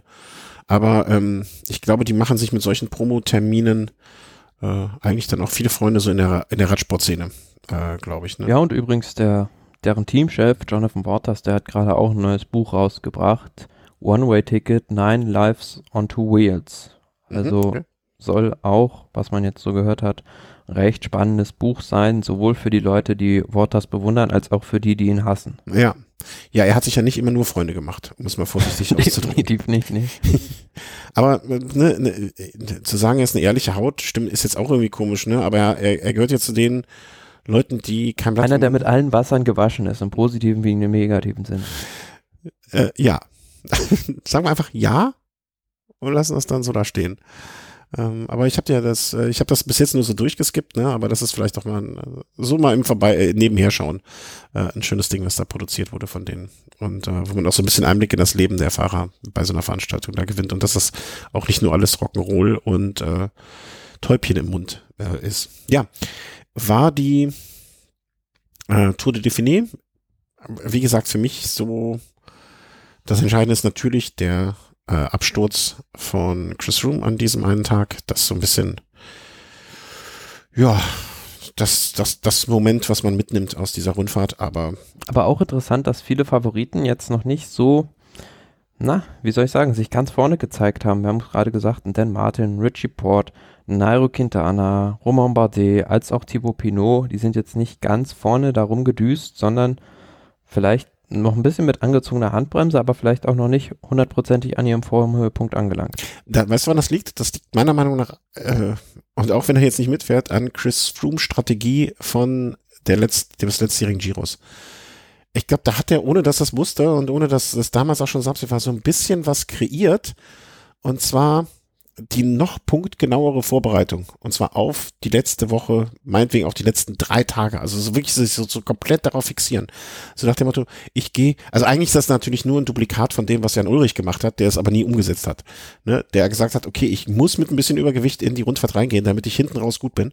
Ähm, das ist das im Prinzip ja das Gleiche, nur auf etwas vielleicht ja, wissenschaftlichere oder, oder gesteuertere Art und Weise. Ich glaube, das war, was wir da im letzten Jahr gesehen haben, ähm, das, was wir da jetzt auch sehen, ne, dass viele noch nicht so weit sind, aber sich in der, in der ersten Woche dann sozusagen den, äh, den, den Feinschliff holen. Klar, weißt du was? Mal die Tour ja auch hinten raus erst in der dritten Woche noch so mit diesen schweren Alpenetappen über 2000 Meter richtig schwierig wird. Und weißt du was, weißt du was der nächste Schritt schon ist? Also ich denke dann, oder ich bilde mir einen Schritt weiter zu denken. Ähm, die Antwort darauf wird sein, sich in der ersten Woche so viel Vorsprung irgendwie rausfahren zu müssen, dass man hinten raus nur verwaltet. Hm, du meinst, einer macht auf Simon Yates und äh, versucht das dann durchzubringen. Ja, aber mit dem Wissen im Hinterkopf, dass die anderen, ne, also so, so dosiertes, der, der dosierte Yates, den dosierten Yates machen. So ist das nicht so. Ähm, aber äh, ist ja auch alles nur Quatscherei. Gucken, aber ich glaube, dass äh, da, was du gerade völlig richtig beschrieben hast, ne, es sind viele noch nicht in der Form, die sie sein könnten, müssten, wollten liegt, glaube ich, daran, dass äh, der Fokus immer mehr nur noch auf ein paar Tage gelegt wird. Und ähm, ja, ich glaube, so, so, so eins wie zwei Teams, die sich vielleicht auch ein bisschen zusammentun und in den ersten zwei Wochen richtig Rabatz machen, das könnte das Ganze so ziemlich auf den Kopf stellen. Weil das hatten wir auch schon in der Vergangenheit oft genug, ne, dass ein Giro oder eine Tour relativ früh schon entschieden war und nach hinten raus nur noch verwaltet wurde. Ja. Das hat Broom auch schon gemacht. Ja, genau. Ne, also er ist ein Tausendsasser, aber naja. Aber apropos Tausendsasser, fahren wir nach Frankreich, das, äh, nach, fahren wir nach äh, ähm, in die Schweiz. Das Land der Tausendsasser, Schokolade. Und des Käses. Und der Am Devisen. Am ersten Tag waren wir nämlich äh, im Greizer? Emmental, genau gesagt in Langnau im Emmental. Und der Rowan Dennis hat den anderen mal gezeigt, wo der Emmentaler die Löcher hat. wo der Emmentaler die Löcher hat. Ja, war ein Auftaktzeitfahren ähm, bei der 83. Tour de Suisse. Ich meine, ein 10 Kilometer flaches Zeitfahren. hast du dir die Quoten vorher angeguckt? Wie stand die Quote für Dennis? Kriegt nichts raus, wenn man auf ja. viel rettet oder so? Also die äh, wird wahrscheinlich sehr, sehr gut gewesen. Damit konnte man nicht viel Geld verdienen, soll man es nee. äh, so sagen. Ja. Ähm, hast, du, hast du schon auf Toursieg getippt? Ja. Wie viele Fahrer? Oder ist das Wettgeheimnis? Würde ich verstehen, würde ich akzeptieren. Im Bereich zwischen fünf und zehn Fahrern. Bereich zwischen fünf und zehn Fahrern und dann. Oh. Aber natürlich schon weit im Voraus. Ja, also schon im Januar. Spannend sind ja eigentlich nur die äh, Ausgänge oder die Wetten auf das, äh, auf die anderen Sonderwertungen. Ah, okay. Wie, nochmal, das muss, spannend wird nur das? Wieso? Ja, aus äh, Tippspiel technischer Sicht. Mhm. Okay. Weil das weniger, also es ist ja weniger einfach vorherzusehen, wer das Bergtrikot gewinnt, als äh, einen Kreis einzugrenzen, der auf das gelbe Trikot fährt. Mhm, mhm. Aber Froome hast du, also den Euro auf Froome hast du schon abges abgeschrieben, ja? Der hat sich gar nicht gelohnt zu setzen. Also ah, okay. Naja, du hast ja deine Taktik und ich sag's ja, äh, irgendwann mit 35 kriege ich von dir eine Postkarte aus Honolulu. Äh. Hab noch kein Internet, meld mich. Tschüss. Äh, hab noch, genau, hab noch kein Internet, deswegen per Postkarte. Auf, Aufnahme in einem Monat steht. Gruß vom Strand. Schirmchen-Cocktail. Ähm, ja, Tour des Wiss, genug, genug ähm, abgeschwiffen. Ron Dennis, ähm, ja, zeitgleich mit, äh, wie spricht man ihn aus? Botner. Manche Botner. Manche Botner, genau. Vom Team Bora Hans Grohe und dahinter haben sich dann auch schon die Sprinter in Hoffnung, äh, das Niedertrikot in den nächsten Tagen zu ergattern, in Position gebracht, sprich Michael Matthews noch eine Sekunde zurück und auch Peter Sagan auf Platz 7, sieben Sekunden lediglich. Mhm. Ja, also ne, ein typisches Auftaktzeitfahren, kann man, sagt eigentlich nichts aus, außer über den Sieger und vielleicht den zweiten, dritten. Ansonsten, die einen strengen sich an, die anderen strengen sich weniger an. Am nächsten Tag dann ein Rundstreckenkurs, äh, scheint es mir wohl gewesen zu sein, mit der dreimal durchfahren wurde. Ja, wir waren immer noch in Langnau im Emmental, 160 Kilometer. Und ähm, der Scharfrichter an dem Tag war dieses, äh, ich weiß nicht, wie man es ausspricht, auf Schweizerisch, Chuda Hüsi Drei Kilometer. Ich kann es noch nicht mal lesen, weil meine Augen so schlecht sind. Und ich bin nicht 9,3 Prozent und vorher dieser Schallenberg auch nochmal 8 Kilometer mit 5,1 Prozent. Und da stellte sich dann die Frage, schafft es da noch eine Mannschaft von einem hügelfesten Sprinter, da eine Massenankunft oder zumindest einen Sprint einer größeren Gruppe zu organisieren oder kommt ein Solist durch? Und Astana, die haben das Rennen den ganzen Tag lang so hart gemacht, dass es am Ende Luis Neon Sanchez gelungen ist, äh, mit einer Solo-Attacke einen kleinen Vorsprung ins Ziel zu retten. Mhm. Aber Peter Sagan äh, schon auf dem zweiten Platz, der jetzt vielleicht auch pünktlich gerade zur Tour auch wieder die Form äh, erreicht, die er sich wünscht. Ähm, ja, sonst Matteo Trentin, den haben wir dann noch, Greg van Avermaet, das sind so die üblichen Verdächtigen, die dann dahinter kamen. Auf ähm, Gesamt, Gesamtwertung äh, Kaspar Askren von Quickstep, ähm, natürlich, äh, hat dort die Führung übernommen vor Peter Sagan und Roland Dennis. Und ja, die beiden waren zeitgleich. Beim äh, Auftaktzeitfahren, ja. Und ähm, ja, dann kommen wir schon zur Etappe 3, wo es dann auch wieder für Sprinter zur Sache gehen sollte. Zur Sache gehen in dem Fall dann auch fast ein bisschen zu wörtlich. Ja, also dieser Sprint war recht kontrovers, vielleicht gerade noch am Rande der Legalität, was Peter Sagan dort betrieben hat. Äh, kurz zur Erklärung, es gab eine Zielanlage mit einem bisschen Kopfsteinpflaster und einer verwinkelten Einfahrt auf die letzten 200 Meter und John Degenkolb wurde optimal in Position gefahren. Mhm. Dann kam aber Peter Sagan und hat dann sich gesagt, gut, äh, pass mal auf, John, äh, ich nehme jetzt mal das Hinterrad von deinem Teamkollegen und ähm, ja, das hat er auch gemacht, den John Degenkolb da ordentlich abgedrängt und dann den Sprint gewonnen. Da ist keine Lücke, da gehe ich gerade mal hin. Äh, so kann man es auch nennen. Ja, ist die Lücke auch noch so klein, das Vorderrad passt immer rein. Ja, genau. ja, der Sagan ist ja auch nicht so groß. Ne? Da, da, äh, da, da geht das einfacher. Und jetzt ja, hat Degenkolb hat hinterher dann auch ziemlich gemotzt, was ich auf der einen Seite nachvollziehen kann, vielleicht im Eifer des Gefechts, aber Peter Sagan hat ja jetzt niemanden irgendwie gefährdet, wie es beispielsweise damals Viviani mit dieser Welle beim Giro gemacht hat, wo er zurückversetzt wurde. Hm. Ja, ich, ich, es gibt andere, wie heißt er nochmal hier, Nasa Buhani, den hätte man vielleicht an dem Tag äh, dafür aber auch eine Strafe Aufgrund gegeben. seines Rufes wahrscheinlich, ja. Ja, ja, ne, ist der Ruf jetzt ruiniert, dann äh, bestraft sich es gänzlich ungeniert. Ähm, und Degenkolb ist ja auch jemand, der nicht unbedingt bekannt dafür ist, zu vehement vorzugehen und der dann eher mal den Tritt auslässt und so weiter. Da kann ich dann auch eher verstehen, dass solche Fahrer dann eher mal motzen oder eher mal schimpfen, ähm, als es andere tun. Aber wie gesagt, das ist die dritte Etappe der Tour de Suisse. Ob du da jetzt ähm, der, der, der Sieg ist jetzt nicht. Wäre vielleicht nochmal mit anderen Bandagen zugegangen. Äh, genau, das denke ich auch. Und ne, da zieht man eher mal zurück, ähm, um sich vielleicht nicht zu verletzen, auch gerade in so einer Saisonphase. Und Mai, ob du das jetzt hinterher in deiner Palmaris da noch stehen hast, dann weiß ich auch nicht, ob das so, ob das überhaupt was, ob das so viel wert wäre an der Stelle, äh, ein Risiko einzugehen. Ja, und ob Peter Sagan dann 16 oder 17 Etappensiege bei der Tour des Biss hat, das spielt für ihn wahrscheinlich auch nicht die große Rolle. Ne?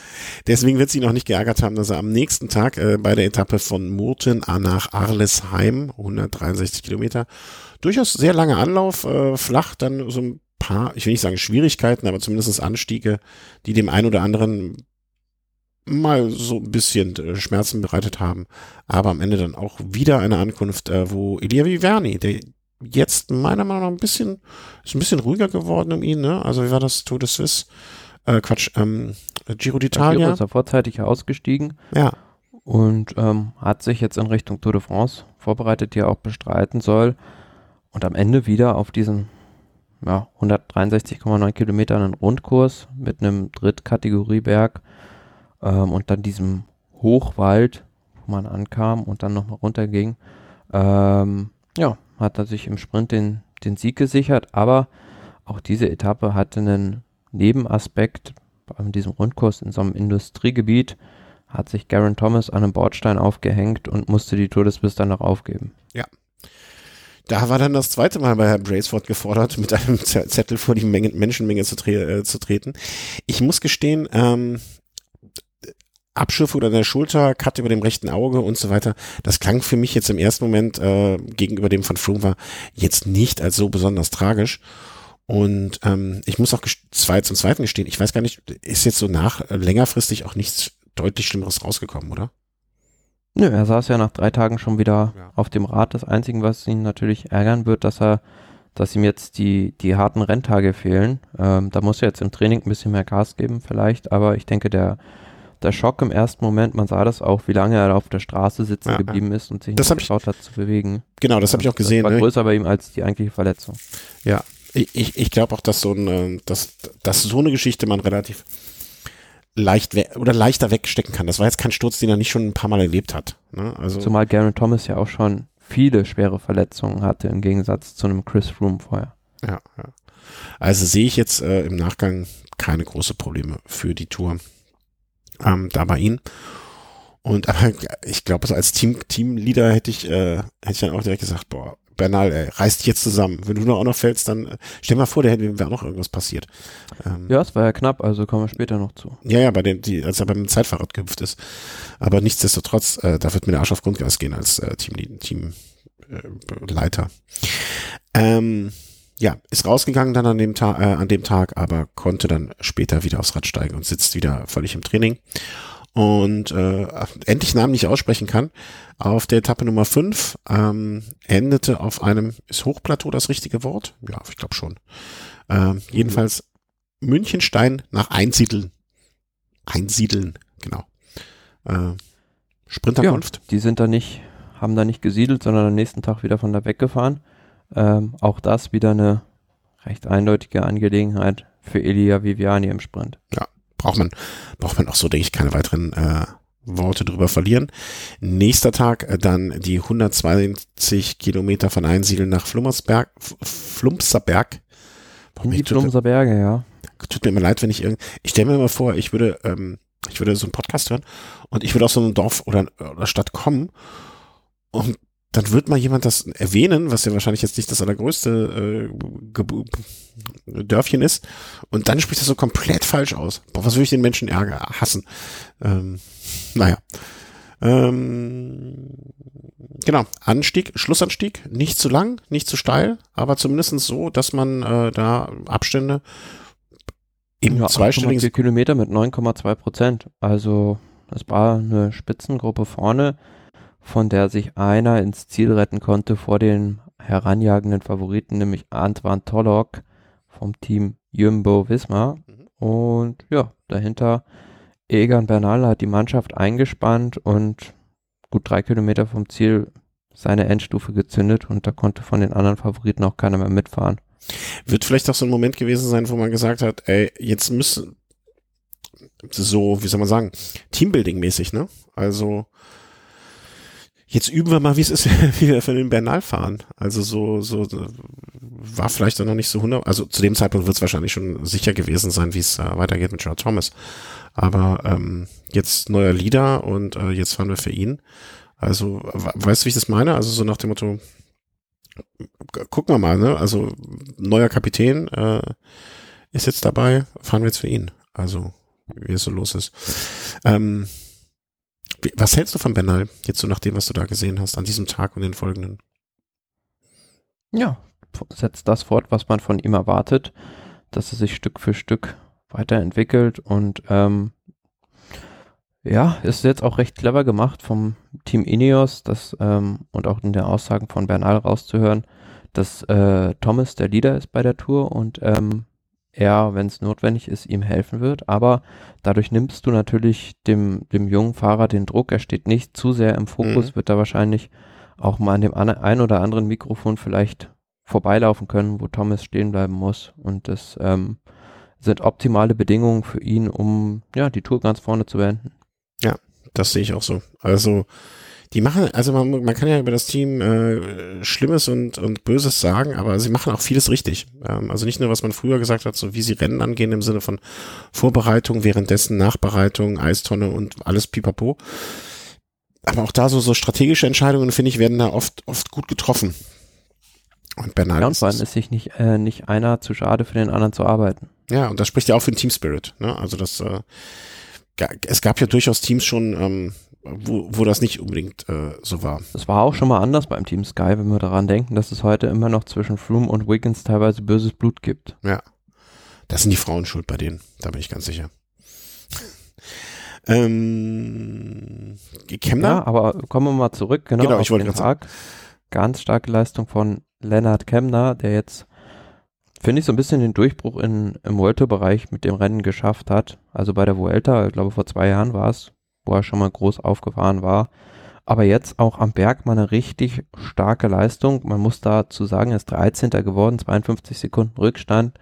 Aber da muss man ja fast noch ein Dutzend Fahrer aus diesen Top 13 aussortieren, weil die alle in der Fluchtgruppe waren, um die wahre Leistung von Lennart Kemner an dem Berg zu erkennen. Ja, und äh, jetzt muss man sich einfach mal vor Augen führen, 22 Jahre alt, äh, hat dann am Ende, ich greife jetzt mal kurz vorweg, äh, vierten Platz in der ähm, Bergwertung gemacht. Ne? Und da waren dann auch, äh, welche Namen waren davor jetzt? Äh, nicht die schlecht, äh, Egan Bernal, der Ron Dennis und äh, Hugh Carthy. Das sind jetzt nicht die schlechtesten Namen, die da vor ihm waren, ne? Also muss man ja auch erstmal packen.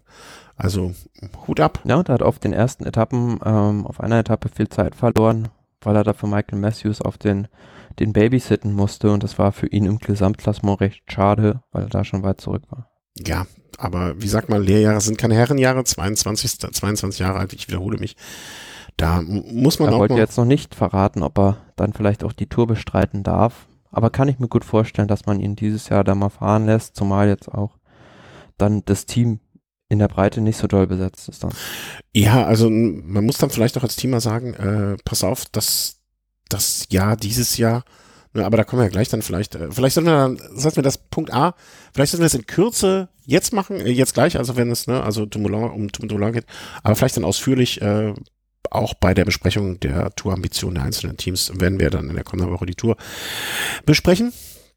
Und kommen zur äh, Etappe Nummer 7, der Gotthard, den wir beide auch schon gefahren sind. Unter Terzen nach St. Gotthard. Ähm, ja, und da hat Bernal einfach so, ich will nicht sagen gezeigt, was in ihm steckt, weil ich habe irgendwie so das Gefühl, dass da doch deutlich mehr steckt. Aber da hat er sich einfach mal den Tagessieg auch geholt. Ja, aber wenn man es mal in Relation setzt, was man vielleicht erwartet hat von Bernal und ähm, da, dazu die Gegnerschaft stellt, dann relativiert sich das Ganze wieder ein bisschen. Also da war jetzt nicht das Who is Who der Bergfahrer oder Klassements-Favoriten dabei. Gut, Enric Mas, letztes Jahr Zweiter der Vuelta, vielleicht schon einer dieser Kandidaten, aber wenn man mal guckt, Domenico Pozzovivo, der schon den Giro als Helfer in den Beinen hat hm. und dahinter vor allem Rowan Dennis, ja, 23 Sekunden ist jetzt nicht so super viel, was er da jetzt rausgefahren hat. Ja, aber ich, deswegen meinte ich, ne, also was da, also ich glaube nicht, dass er alles, was in ihm steckt, da gezeigt hat. Ne, also der, der hat, glaube ich, auch dann so ein bisschen, ich will nicht sagen auf Verwalten gefahren, ne, aber ich gedacht, okay. Ja, die letzten, also letzten Kilometer ist er schon Vollgas gefahren. Ja, ähm, gut, aber das war jetzt dann auch ein besseres Training, behaupte ich. Also, ne, andererseits Fabian Aru, ne, eine Minute abgenommen, okay, weiß ich jetzt nicht, was mit ihm war, Nicolas Roach, auch jetzt kein Unbekannter. Fabio Aro kommt jetzt von einer gut viermonatigen Pause erst zurück. Ah ja, okay, ja, ja. Das hat sich kurz, kurz übersehen. Nee, aber ähm, ich, ich glaube, dass er das auch, also ich glaube, dass äh, wir nicht den Bernal gesehen haben an dem Tag dort an dem Berg, den wir dann in, äh, in gut vier Wochen sehen werden. Da, nee, also damit nur sagen wollte, er ist jetzt nicht der Überfahrer, noch nicht den viele in ihm sehen. Nee, das glaube ich auch. Das, das, die Frage möchte ich, oder die Antwort auf diese Aussage möchte ich nach der Tour geben. Ich glaube, da bin ich wirklich gespannt, ähm, was, was da ja, passieren wird. Umso beachtlicher die Leistung von Rowan Dennis, mhm. der jetzt scheinbar den Sprung vom reinen Zeitfahrer hin zu einem guten Rundfahrtenfahrer so langsam vollzieht. Muss man jetzt sehen, ob der das auch über drei Wochen mal konstant abliefern kann. Aber nur 23 Sekunden zu verlieren und den Rest der Leute da abzuhängen, war schon sehr stark. Auf der anderen Seite hat ihn vielleicht jetzt dieser Gewichtsverlust, den er da noch vollziehen musste, ein bisschen seiner eigentlichen Zeitverstärke, wie mhm. man am nächsten Tag gesehen hat, beraubt. Mhm.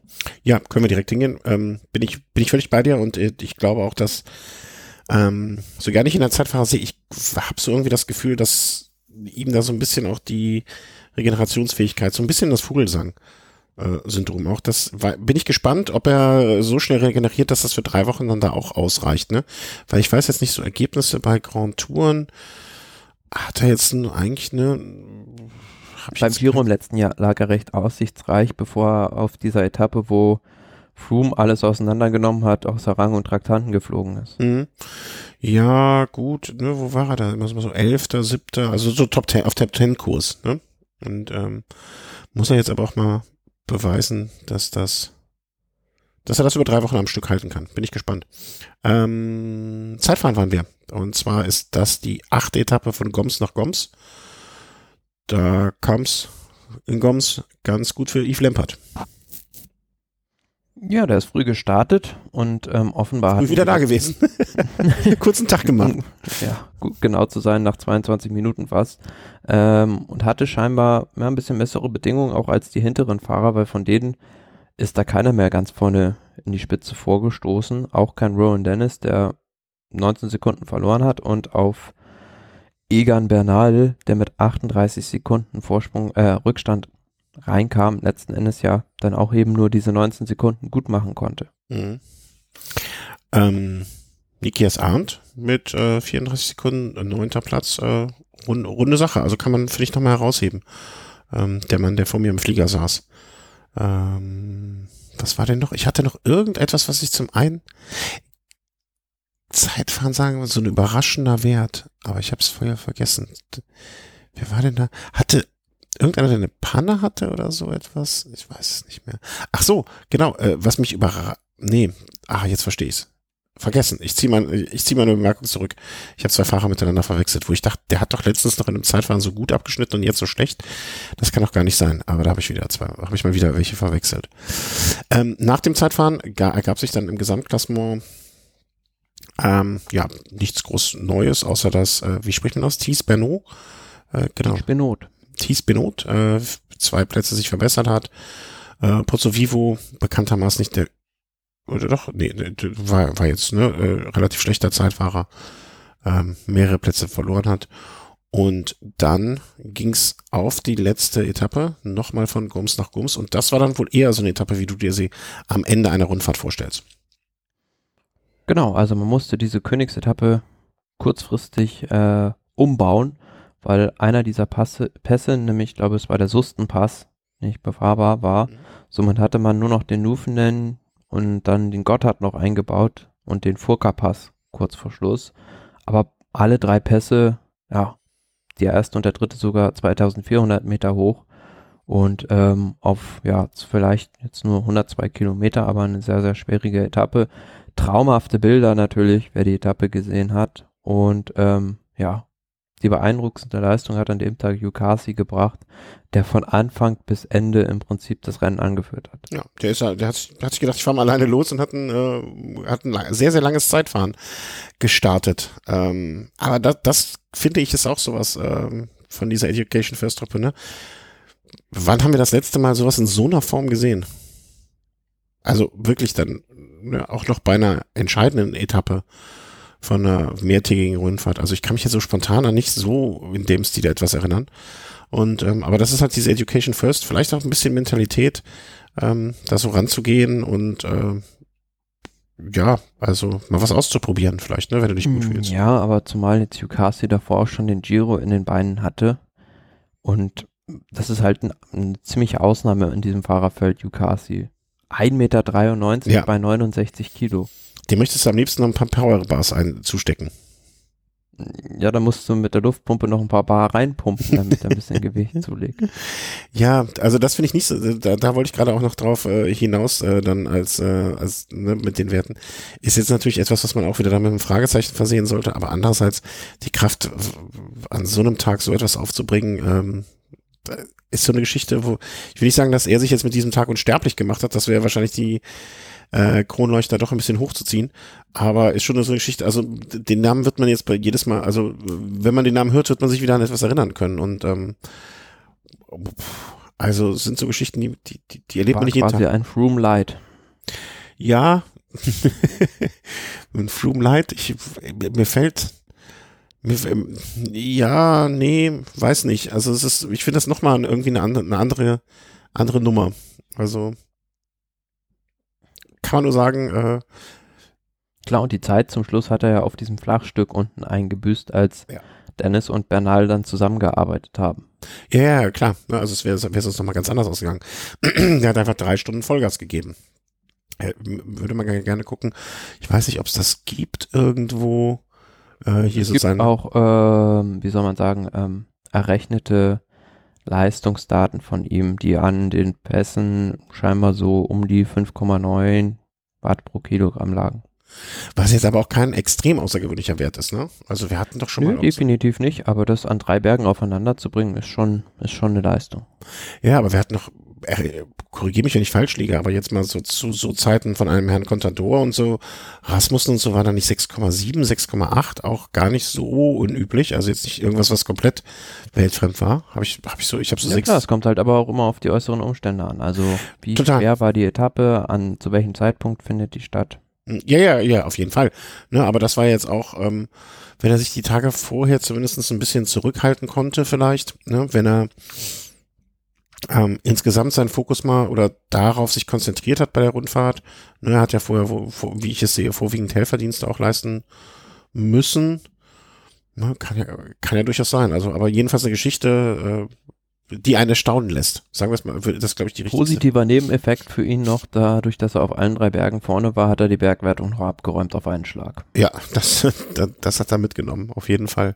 Und ähm, Wertung mitgenommen hat dann am Ende auch im Gesamtklassement dann Egan Bernal, äh, ich würde fast sagen, natürlich, ähm, Ron Dennis, Patrick Konrad, ähm, Thies Benot, Jan Hirt und so weiter und so fort. Bester Deutscher war dann an dieser Stelle.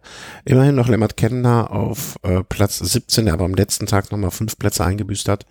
Also eine ganz grundsolide, fast Top Ten Platzierung, sag ich mal. Ja, auch in Richtung Zukunft innerhalb des Teams hat er da jetzt mal eine Duftmarke gesetzt und äh, der Mannschaft gezeigt, dass, dass sie weiter auf ihn setzen und vertrauen sollten. Ja. Ich glaube und bin mir eigentlich auch, bin da zuversichtlich, ähm, dass die das bei der, ähm, bei der Teamleitung und beim Team Sunweb auch ganz gut wissen und ganz gut einschätzen können. Ne? Also das, äh, ich sehe gerade, dass äh, ich bin immer noch im Profil von Hugh Gardner, äh, Elfter beim Giro auch dieses Jahr gewesen. Ne? Ja, sag ich ja, der ja. hat vorher den Giro schon gefahren. Und, ja, ja, äh, gefahren, gefahren, aber ich hatte gar nicht mehr auf dem Schirm, dass er so weit vorne äh, gelandet war. Ne? ja, aber du erinnerst dich vielleicht daran, auf dieser Mortirolo-Etappe waren alle verblüfft und erstaunt, dass er nach Mortirolo mit Nibali mitfahren konnte. Ja, das stimmt. Aber das, ne, aber das, ich hatte das irgendwie so im Hinterkopf, oder anders, ich hatte es nicht im Hinterkopf, dass das insgesamt so, also dass er so weit vorne gelandet war. Ne? Das, äh, das hatte ich nicht mehr auf dem Schirm. Ähm, ja, Leonard Kemner, seine Position im Team Sunweb mit Sicherheit nicht geschwächt durch diesen wirklich gute Tour de Suisse und äh, gehen wir mal optimistisch ran, was da in den kommenden Jahren Also kurzfristig vielleicht schon bei der Tour ein paar schöne Erlebnisse, ne? Man will da gar keine Platzierung erwarten, sondern einfach ein paar schöne Bilder und ein paar schöne Momente von ihm und ähm, mittelfristig, langfristig, was sich da noch zeigen wird. Jo, das waren so mal die großen, äh, ähm, die großen Nummern. Ähm, kommen wir jetzt zu den anderen Rennen noch, die wir da, die da ja zu besprechen sind, äh, zu erwähnen wird, sind und äh, zum sonstigen. Als erstes ähm, die, warte, wie spricht man es aus? Sag's mir nicht, sag's mir nicht, sprich nicht vor, nicht vorsagen. Ähm, die Okzitanien-Rundfahrt. Genau. Wo, also La Route d'Occitanie. Ah, okay. Ähm, und mhm. das ist ja im Prinzip Okzitanien, dieser Bereich ähm, vor Pyrenäen, Pyrenäen, alles was da unten so im, sagen wir grob gesagt, äh, Süden, Südwesten Frankreichs rumschwört, umfasst das ja grob gesagt. Und ähm, ja, sehr schöne Rundfahrt, immer sehr gut anzusehen mit schön gestalteten Etappen. Ähm, waren zwei ja, schwierige Bergetappen dabei, Etappe 1 und Etappe 3. Auf Etappe 1 hatte sich Valverde im Sprint des Liedertrikot gesichert, hat es bis zum Ende auch nicht mehr abgegeben. Auf der zweiten darf Etappe. Ich kurz, darf ich kurz eine mhm. Sache, eine Sache einwerfen? Äh, also, weil mich hat das gerade wirklich ein bisschen, ich will nicht sagen fasziniert, aber ähm, hab mal gerade nachgegoogelt, äh, was Okzitanien ist. Also, ne, welche Gegend? Und das ist ja viel, viel, also weißt du was, Occitanien? Ich war ja in Occitanien im Urlaub sozusagen. Genau. Um es zu wissen, ja, das hättest du mir mal sagen können. Wäre ich doch da hingefahren. Verdammt nochmal. Ähm, also das ist ja im Prinzip, wenn du von, äh, von Westen kommst, Entschuldigung, wenn ich jetzt hier einen geografischen Einwurf mache, aber von Westen kommend Atlantikküste bis, bis, ja, man kann schon sagen, bis nach Italien rüber, äh, bis Nizza, ein Stückchen weiter als Nizza, ungefähr dieser Streifen. Allerdings sieht es nicht aus wie ein Streifen, sondern wie ein Vogel. Ein Vogel, der nach links guckt und um 90 Grad gedreht nach oben. Ja, man kann auch grob sagen, es ist die Region, glaube ich, die am stärksten von den Römern geprägt wurde in Frankreich. Ah, okay. Ja, das kann ich mir gut vorstellen. Auf jeden Fall dann auch so, äh, die, wo ich halt war, die Camargue und äh, dann runter nach Narbonne die Gegend. Aha, aha, aha. Wusste ich nicht. Habe ich habe ich, hab ich auch Pod, Podcasten bildet und Podcasts unterhalten nicht nur, sondern bilden auch Okzitanien. Sehr schön. Werde ich morgen meinen geografiebewanderten Kollegen, der neben mir sitzt, mal fragen, wo Okzitanien ist, ob der das weiß. Entschuldigung, wenn ich unterbrochen habe, aber jetzt, wir haben ja Ja, und gelernt. dann vielleicht noch mal kurz einen Einschub zu dieser zweiten Etappe. Ähm, auf den ersten Blick vielleicht unspektakulär das Ergebnis ein Sprintsieg von Arnaud Demar, aber ein deutscher Sprinter, Nachw Nachwuchshoffnung, Aaron Grosser vom Team Bike Aid, der hat sich da in diesem Sprint ganz äh, schwer abgewickelt, ganz schwer abgelegt und sich dabei das Schienbein gebrochen. Oh ja, das habe ich gelesen, nur, uah. Ähm, ja, sah auch sehr übel aus. Also wer das im TV gesehen hat, mochte man gar nicht so richtig hinschauen. Für ihn natürlich jetzt erstmal gute Besserung, möge er da schnell wieder auf die Beine kommen. Mhm. Und ja, wie gesagt, die anderen Etappen spannend, vor allem noch Etappe 3 zum Hospice de France, also es war eine schwere Pyrenäen-Etappe, ähm, wo es zwischenzeitlich so aus war, aussah, als könnten Sosa und Uran Valverde das Trikot ausziehen, aber ähm, ja, Valverde, der hatte einen Loch von 20 Sekunden, hat es aber mit all seiner Routine zum Gipfel hin wieder geschlossen und am Ende die Rundfahrt gewonnen. Ähm, ich guck gerade Rospi. Ario, Lascho. Muss ich mir nochmal ganz genau angucken, wo da sind, weil da war ich ja auch im Prinzip 22. Juni war die Etappe. Ähm, nee, das ist ja dann doch, ach, ich bin auch völlig durcheinander mit der Zeit. Da war ich ja schon lange wieder hier. Das war ja jetzt erst die letzten Tage. Äh, ich auch mit dem Schienbeinbruch. Okay, okay, okay. Also, Valverde gewinnt die äh, Okzitanien-Rundfahrt. Also, dass man Valverde so gar nicht bei der Tour de Suisse und äh, Dauphiné sieht, ist jetzt, ich frage mich gerade, war der nicht in den letzten Jahren da auch öfter mal dabei? Also hat er sich dann euch auch Ja, blicken lassen? genau. Der war jetzt, glaube ich, im letzten Jahr auch schon bei dieser Rundfahrt am Start. Und ähm, ansonsten auch oft Quintana bei der Rundfahrt im Start. Der hat jetzt nach der Dauphiné zusammen mit äh, Landa die Alpenpässe abgefahren. Von daher, aber Valverde, ja, wenn, man's, wenn man sich mal die Fotos anguckt von der Rundfahrt, der ist eigentlich fit und mager, wie, wie man ihn noch nicht gesehen hat. Ich, ich habe immer das Gefühl, dass bei Valverde es jetzt auch nicht ganz falsch ist, wenn er sich da so in, in nahe Heimat verbringt. Der ist halt sehr heimatverbunden. Also das finde ich auch gar nicht schlimm in, bei ihm. Ja, Äh, direkte Heimat ist ja jetzt noch nicht, er kommt aus Murcia. ja, aber es ist zumindest nah an Spanien. Ne? Also er fährt jetzt gerade nicht irgendwie in, äh, in keine Ahnung, in, in Norwegen rum oder in, in Dänemark. Ja, also Ja, da, klar. Aber da kann er morgens mit dem Auto, da kann er am Abend vorher mit dem Auto hinfahren und kann nach den vier Tagen mit dem Auto wieder zurückfahren, wenn er wollen würde. So meine ich das. Na, also keine langen Reisen. Und ähm, warte mal, habe ich denn jetzt überhaupt die Kapitelmarke gesetzt? Ich Depp? Ja, habe ich. Ähm, kommen wir zum nächsten Punkt dann noch. Äh, Slowenien-Rundfahrt. Die, ähm, wo, wo, die, äh, wo Slowenien ist, äh, weiß ich übrigens. Das, äh, nur damit ich nicht hier als komplette geografisches Wrack da stehe. Ähm, ja, Slowenien-Rundfahrt, äh, 26. Mal, also noch eine relativ junge Rundfahrt im Vergleich zu anderen Rundfahrten. Und ähm, am ersten Tag kann man dann sagen, äh, fing schön an. Na, Ackermann hat da auch äh, angefangen, wo er im Giro aufgehört hat, nämlich die Etappe gewonnen. Ähm, eine von zwei Massensprint-Etappen oder ja, größeren Gruppen, die da ankamen. Musste aber einen sehr, sehr langen Sprint fahren, aber am Ende hat er das souverän gewonnen und ja, diese Slowenien-Rundfahrt, die, die anderen Etappen wurden alle ziemlich dominiert von Italienern außer die zweite jetzt, wo Luke Bestjack dann ähm, auch noch einen Sprint, eine kleinere Gruppe für sich entscheiden konnte, aber am Ende Diego Ulisti hat sich da teamintern bei Team UAE Emirates noch gegen den aufstrebenden Tadej Pogacar behaupten können und die Rundfahrt gewonnen. Mhm. Ähm, war eine Rundfahrt äh, von fünf Tagen, jetzt also auch so eine äh, kleinere Geschichte. Vielleicht noch ähm, auch von Interesse. Warte, jetzt wollte ich denn jetzt, nee. Ach, ich war im falschen, falschen Film. Äh, ist Ackermann ausgestiegen dann äh, zwischendurch? Oder weil ich, ich nee, die Rundfahrt ähm, zu Ende gefahren. Weil er ist im gepunkteten Trikot, weil er hat ja eine Etappe gewonnen und trotzdem nicht im gepunkteten Trikot in der Wertung. Na stimmt, er ist bei der letzten Etappe habe ich gar nicht mitbekommen. Ist er gar nicht mehr gestartet. Ah, okay. Nee, ich dachte noch so, weil ich hatte gerade aus Versehen hatte ich die äh, Wertung der ersten Etappe und dachte so, hui, der hat ja noch das Punktetrikot. Nee, äh, ist ausgestiegen dann, aber pff, muss wahrscheinlich nichts heißen. Vielleicht war die letzte Etappe dann auch einfach äh, bisschen angeschlagen, keine Lust mehr oder na, keine Lust mehr wird, äh, das wird bei ihm wahrscheinlich äh, weniger ein Grund gewesen sein. Aber ähm, ist dann rausgegangen. Wenn jemand mehr weiß, soll er sich gerne noch bei uns melden. Und kommen wir zur letzten und dritten kleineren Geschichte, die dann noch gefahren wurde. Äh, unsere freundlichen Nachbarn mit der Fritteuse im Westen, die Belgier. Ähm, dort gab es die Belgien-Rundfahrt. Die Balois Belgien Tour, ja. Balois Belgien Tour, um genau zu sein. Was ist Balois? Weißt du was? Also äh, Pff, irgendein Sponsor? Sponsor gedöns. Äh, irgendein Sponsor. Balois Belgien Tour. Ja, ähm, wie, nicht weiter überraschend, äh, lief diese Tour durch Belgien und dementsprechend ähm, war jetzt nicht mit Hochgebirge zu rechnen. Ist auch eine Rundfahrt, wo meiner Erinnerung nach oft gerne mal Sprinter mit dabei sind und äh, sich zeigen. Jo. Und ähm, ja, im Gesamtklassement, also auch fünf Tage, vielleicht das noch zu erwähnen, ne, gibt es irgendetwas, was man über diese Tour wissen muss danach?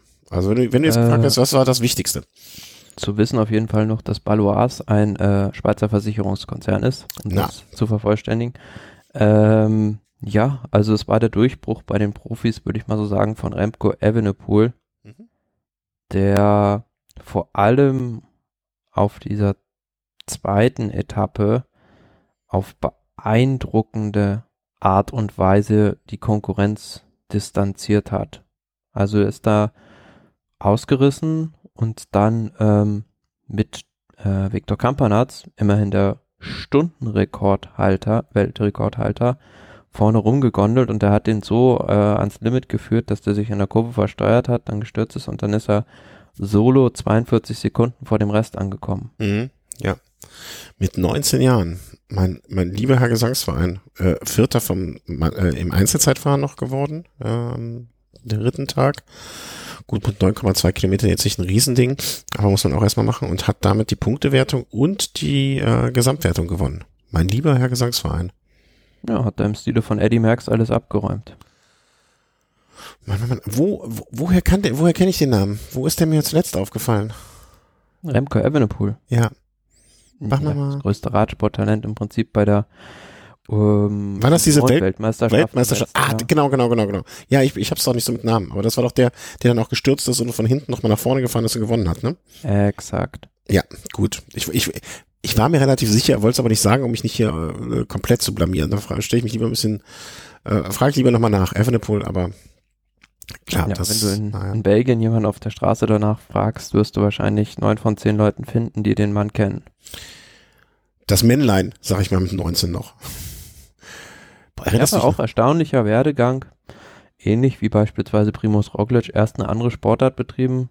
Zwar nicht Skispringen wie bei Roglic, aber er war lange Zeit Fußballspieler auch in U-Auswahlen. Siehst du, das hätte ich nämlich sogar noch gewusst, wenn du es mir jetzt nicht vorweggenommen hättest. Äh, klar, ein Belgier kann jetzt nicht äh, Skilangläufer sein, aber dass er im Fußball noch groß war, das wusste ich noch. Ähm, ja, ich glaube. Greg van Avermaet war auch mal ein sehr guter Fußballspieler. Ach, ich dachte, das heißt Skilangläufer. Nee, von Avamat wusste ich das nicht, aber von Evenepoel weiß ich noch, dass wir das nach, der, nach dieser Weltmeisterschaftsgeschichte ähm, hier zumindestens erwähnt haben. Und ähm, ja, also äh, sind wir mal sehr, sehr, sehr gespannt. Äh, was wollte ich noch sagen? Hm, lass uns zu sonstigen kommen, das wollte ich, glaube ich, sagen. Was wir da noch so zusammengetragen haben. Ähm, beziehungsweise weitestgehend du. Tom Dumoulin sagt die Tour ab. Ist so die erste und ja, unschöne Meldung. Also er guckt jetzt, ob er es schafft, äh, bis zur Vuelta fit zu werden. Fühlt sich einfach noch nicht fit genug und ähm, ja, schade. Also hätte ich gerne dort gesehen. Oh, er Na, hat es bei der Dauphiné probiert, haben wir ja gesagt, aber hat zwischendurch schon immer von sich gegeben, dass es nicht so läuft, wie er sich das jetzt vorstellt. Und ja, er hatte ja diese Knieverletzung und offenbar ist da noch ein bisschen was nachgeblieben und er wollte dann ins Höhentrainingslager fahren, hat das auch getan, ist dann aber irgendwie nach ein paar Stunden wieder nach Hause gefahren und daraufhin gab es dann die Meldung, dass er nicht bei der Tour de France am Start stehen wird. Ähm, ja, wie ich meinte, ne, also äh, eigentlich einerseits schade, aber andererseits finde ich auch gut, dass äh, heutzutage solche Fahrer dann, ich will nicht sagen, nicht mehr gezwungen werden, ne, aber dass das kein Problem, also, dass es auch nicht so auf Biegen und Brechen betrieben wird, ne. Klar, du musst da 100% sein und vielleicht noch sogar äh, 100% über drei Wochen, aber wenn es nicht geht, geht's nicht und ähm, ich, ich fände gut, wenn so etwas passiert, ohne dass, ohne dass ähm, Druck von den Teamleitungen und den Mannschaftsleitungen da ausgeübt wird. Das ist doch zu versuchen. Weißt du, wie ich das meine? Also sich dem Risiko da auszusetzen, ähm, das fände ich ganz gut. Ja, aber gut, Tom Dumoulin darf im Prinzip tun und lassen, was er will in der Mannschaft, weil ohne Tom Dumoulin stünde die Mannschaft ganz schön schlecht da. Äh, klar, der, dieser Situation, ne, seiner Position ist er sich sicher gewiss, ne? Aber nichtsdestotrotz, so eine Mannschaftsleitung kann ja dann auch bitteln, betteln, Druck ausüben. Ich weiß nicht, ich habe noch nie in so einer Situation gesteckt. Ähm, aber ich kann mir schon vorstellen, dass bei anderen Teams da auch anders mit umgegangen werden würde, als es vielleicht da jetzt passiert. Ich weiß es allerdings auch nicht. Ne? Aber wenn er nicht kann, kann er nicht. Punkt. Ne? Das muss man auch so sagen. Und äh, er ist auch nicht der Einzige, wie wir jetzt beim nächsten äh, Punkt schon sehen. Auch ohne Gaviria findet die Tour dieses Jahr statt.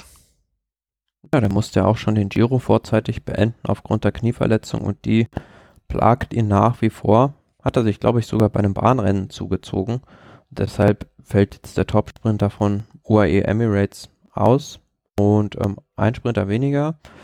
Wahrscheinlich, so munkelt man, wird dieser freie Platz im Team durch Fabio Aru nachbesetzt. Mhm, okay. Vielleicht auch eine gute Vorbereitung für ihn dann, äh, um wieder in Tritt zu kommen für die Vuelta auch. Aber äh, ich glaube, in den nächsten Tagen wird sich da bei den ganzen Teams und Aufstellungen noch so viel tun. Da, kann man da werden wir schon noch, glaube ich, bei der einen oder anderen Selektion mit den Ohren schlackern. Ich bin gespannt. Also geschlackert habe ich definitiv, um diese Vorlage zu nutzen, äh, als Degenkolb gesagt äh, oder bekannt gegeben hat oder die Nachricht rumging, dass Degenkolb nicht starten wird bei der Tour de France. Gut, also die offizielle Version ist ja, dass man alles auf Richie Port setzt, mhm. auf den hm, Gesamtsieg, denke ich mal, aber ja, das kann man jetzt so oder so sehen. Ähm, Richie Port mit Sicherheit hatte das Potenzial, um vielleicht auch die Tour zu gewinnen. Also das will ich ihm gar nicht absprechen. Aber die vergangenen Jahre haben doch gezeigt, dass das ein Wabonk-Spiel ist. Äh, absolut. Also das, wenn das wirklich die Begründung ist, ja, also wenn man wenn der Grund dafür Richie Port ist und die alleinige Ausrichtung auf ihn ohne alles, dann stellen, möchte ich zwei Fragen stellen. Punkt A.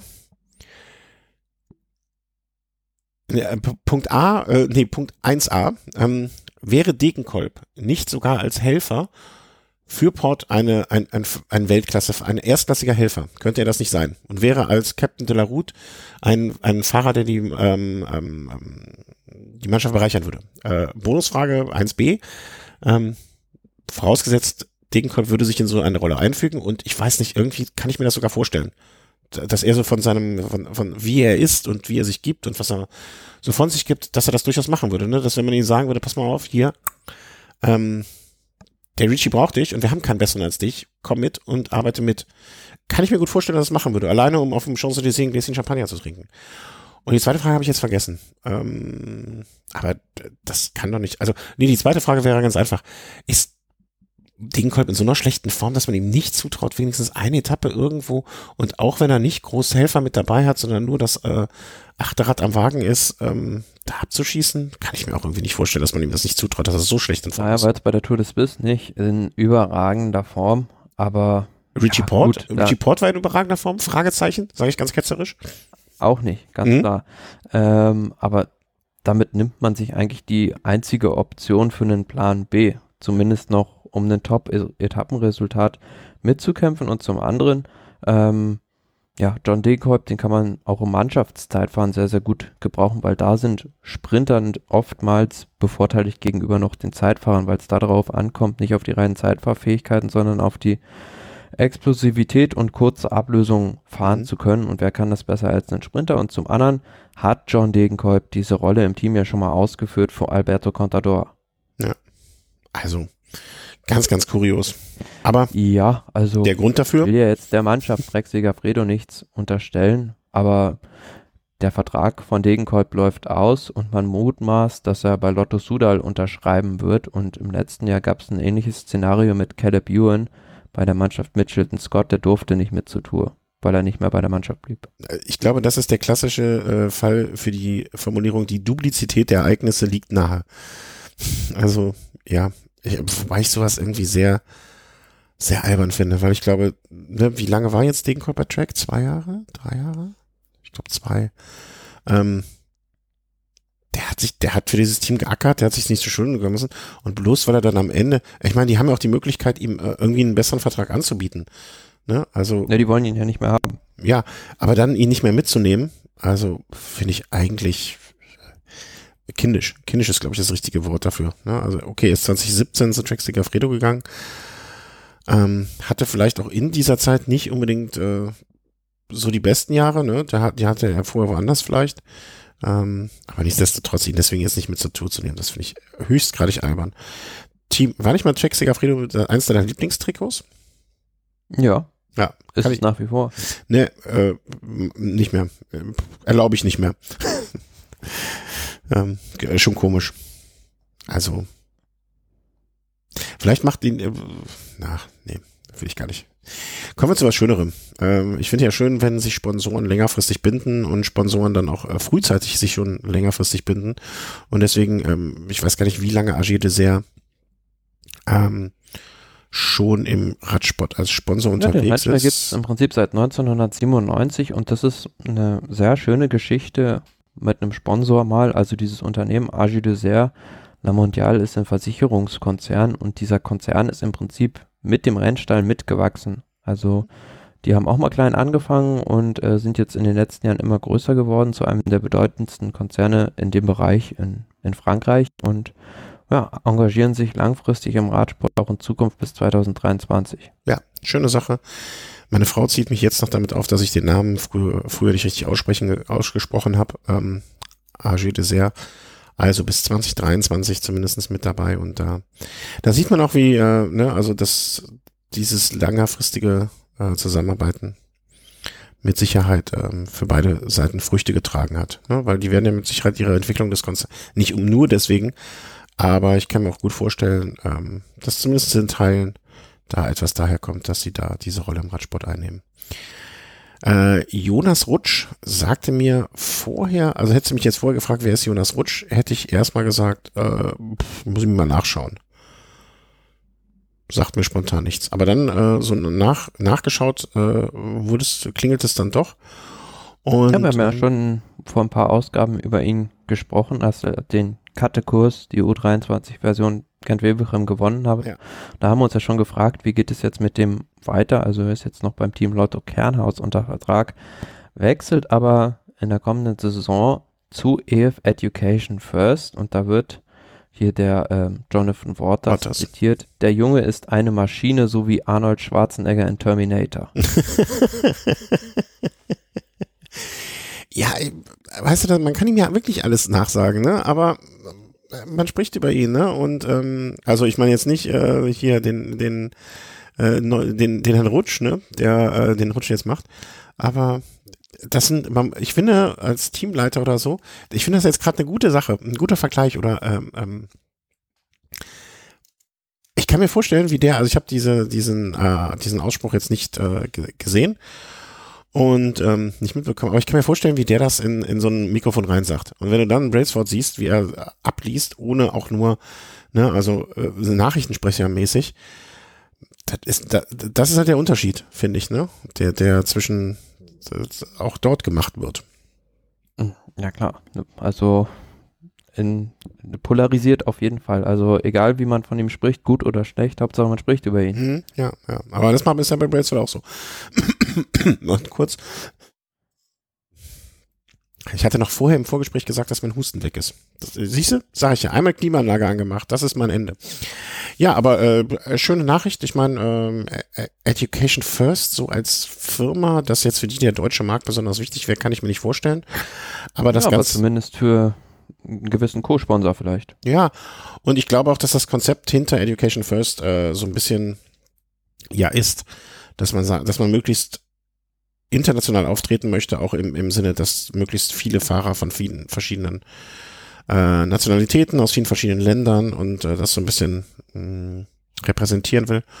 Und Übrigens, e-, Education First hat auch hier in München einen, ähm, ich glaube sogar das zentrale Deutschlandbüro. Ach echt? Ja. Aha. Also, ich kenne die nur, das ist Also so ich, ich laufe da öfter mal vorbei beim Joggen. Jetzt joggst du, seit wann joggst du denn? Das ist ja wirklich richtig. Ja, im Winter natürlich nur. Also, ja, Gott sei Dank. Ja. Mann, Mann, Mann, hat mir schon Sorgen gemacht. Vielleicht, ich wollte auch mal das Joggen anfangen übrigens. Ähm, nee, äh, jetzt ohne Spaß. Also Gl Glückwunsch an Jonas Kutsch. Ich glaube, das ist ähm, äh, so eine Sache, das ist ein gutes Team für einen jüngeren, jungen Mann behaupte ich jetzt einfach mal. Ne, ja, vor allem in dem Metier, wo er zu Hause ist, nämlich bei den Klassikern, haben die sehr, sehr gute Fahrer, eine starke Truppe mit Alberto Bettiol in dem Jahr, diesem Jahr die Flandern-Rundfahrt gewonnen und da wird er mit Sicherheit die richtigen Lehrmeister haben. Ja, äh, ich, ich glaube auch, dass das so ähm, eine Geschichte, die gut für einen Fahrer ist. Äh, mal ganz einfach gesagt. Also soll, soll er das ist so eine Geschichte, ein bisschen wie Jascha Sütterlin, habe ich so, so irgendwie, ne? Da ins Ausland gehen, sich da mal ein bisschen was selbstständig sein, selbstständig was aufbauen und was heißt aufbauen, aber ich glaube, denen wird schon mehr als genug abgenommen, ne? Aber so ein bisschen ähm, sich freischwimmen, das ist, glaube glaub, glaub ich, gut und ähm, das äh, kann ich mir vorstellen, dass ihm das gut bekommt, wenn es ihm vom Charakter her passt. Ähm, alles, alles Gute dafür. Dann eine, eine ziemlich lustige Sache, die ich auch gesehen hatte. Ähm, und zwar ging es darum, dass ein Shimano-Mechaniker ähm, irgendwie, wie, wie war es nochmal genau? Der belgische Meister, äh, sag mal schnell, wie spricht man es aus? Ähm, Nathan van Heudung. genau. Hatte eine Panne bei einem Rennen und da hat der Mechaniker einfach nicht sein äh, Rad gewechselt vom neutralen Materialwagen von Shimano. Ja, also der Mechaniker, das war, was sich im Nachhinein herausstellte, eine erzieherische Maßnahme von dem Mechaniker genau. gegenüber dem Fahrer, weil der Fahrer nämlich zuvor sein äh, Laufrad wütend gegen dieses Auto. neutrale Materialfahrzeug von Shimano geschleudert hatte und dann äh, ist der Mechaniker so provo provokant zu ihm hingelaufen, hat ihm das Laufrad so hingehalten wie einem Hund eine Wurst vor die Nase ja. und hat es dann nochmal zurückgezogen. Ja, also sehr, sehr schön. Aber das lehrt einen auch so ein bisschen, ähm, ähm, ähm, wie soll man sagen, ähm, so Medien, Medien, ne? also das könnte man so wunderbar als Beispiel, wie äh, eine Geschichte zwei, wie eine Medaille zwei Seiten hat. Ne? Also der flippt komplett aus, äh, also immer wieder schön anzusehen, ne? also ist richtig sauer. Und ähm, naja, der Materialwagenfahrer, der, ich, ich will mal sagen, am Ende der ganzen Szene sitzt er wieder im Auto und ich kann mir vorstellen, dass er sich richtig, richtig scheckig lacht. Ähm, aber wie du auch sagst, ne, ich habe auch das Video, das andere Video, sozusagen den Gegenschnitt oder die, die zehn Sekunden vorher, ähm, wo er halt einfach mal so sein Laufrad oder sein komplettes Rad oder so gegen den, gegens Auto pfeffert. Wahrscheinlich im Wutanfall, ne? Also hätte das Auto nicht gestanden, wäre es wahrscheinlich gegen irgendwie ein Schild geflogen oder sonst was. Ähm, aber sehr, sehr schön. Also Klar, darf der Mechaniker aber nicht mit dem Falschen aneinander geraten. Äh, nee, aber nichtsdestotrotz, also wenn ich jetzt der Teamleiter von, ähm, äh, sag mal schnell hier von Ruben, wie heißt er noch? Nathan van Heudung. Nathan van Heudung. Wenn ich der äh, Teamleiter gewesen wäre, ne, dann hätte ich ihm danach auch gesagt, äh, pass mal auf, ähm, ja, war scheiße von ihm, aber hat er jetzt auch nicht ohne Grund gemacht, ne? Also, ähm, also, ich, ich fand das in, in mehrerer Hinsicht ne, sehr, sehr schön anzusehen. Und welches Rennen war das noch? Weißt du noch? Das war auch bei der Balois Belgien. Ah, okay. Ja, gut. Ist jetzt nicht die Tour de France. Da wäre sowas vielleicht auch nicht passiert. Muss man ja auch, ähm, da machen so realistisch Nö, da hätte das vor allem noch höhere Wellen geschlagen. Ja, ja, ja, das auf jeden Fall. Aber wenn ich es selbst mitkriege, dann schlägt es schon Wellen, die hoch genug sind. Das muss man ja auch so sehen. Und ähm, vielleicht werfe ich noch kurz ein, ja, äh, nee, machen wir, machen wir einfach mal weiter. TV-Tipp, der Kleidkammer. Das äh, würde ich jetzt spontan übersetzen, die Kleiderkammer. Mm, sozusagen, die Umkleidekabine heißt es, glaube ich, zu Deutsch. Mhm.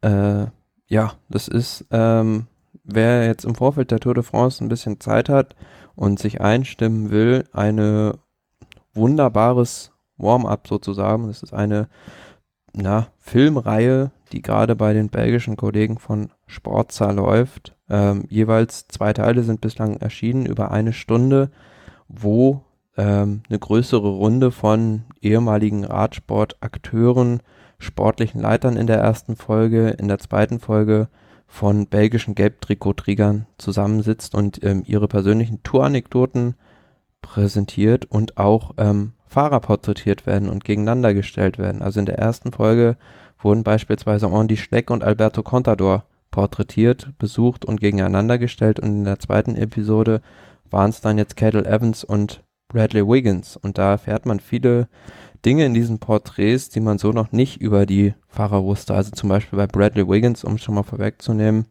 der hat eine der größten, wie soll man sagen, ähm, Radsportkleidersammlungen überhaupt. Also der hat Trikots von Mani über Gimondi, Merckx und ähm, Liedertrikots von all möglichen Rundfahrten bei sich zu Hause gesammelt, irgendwie sechs Kisten voll.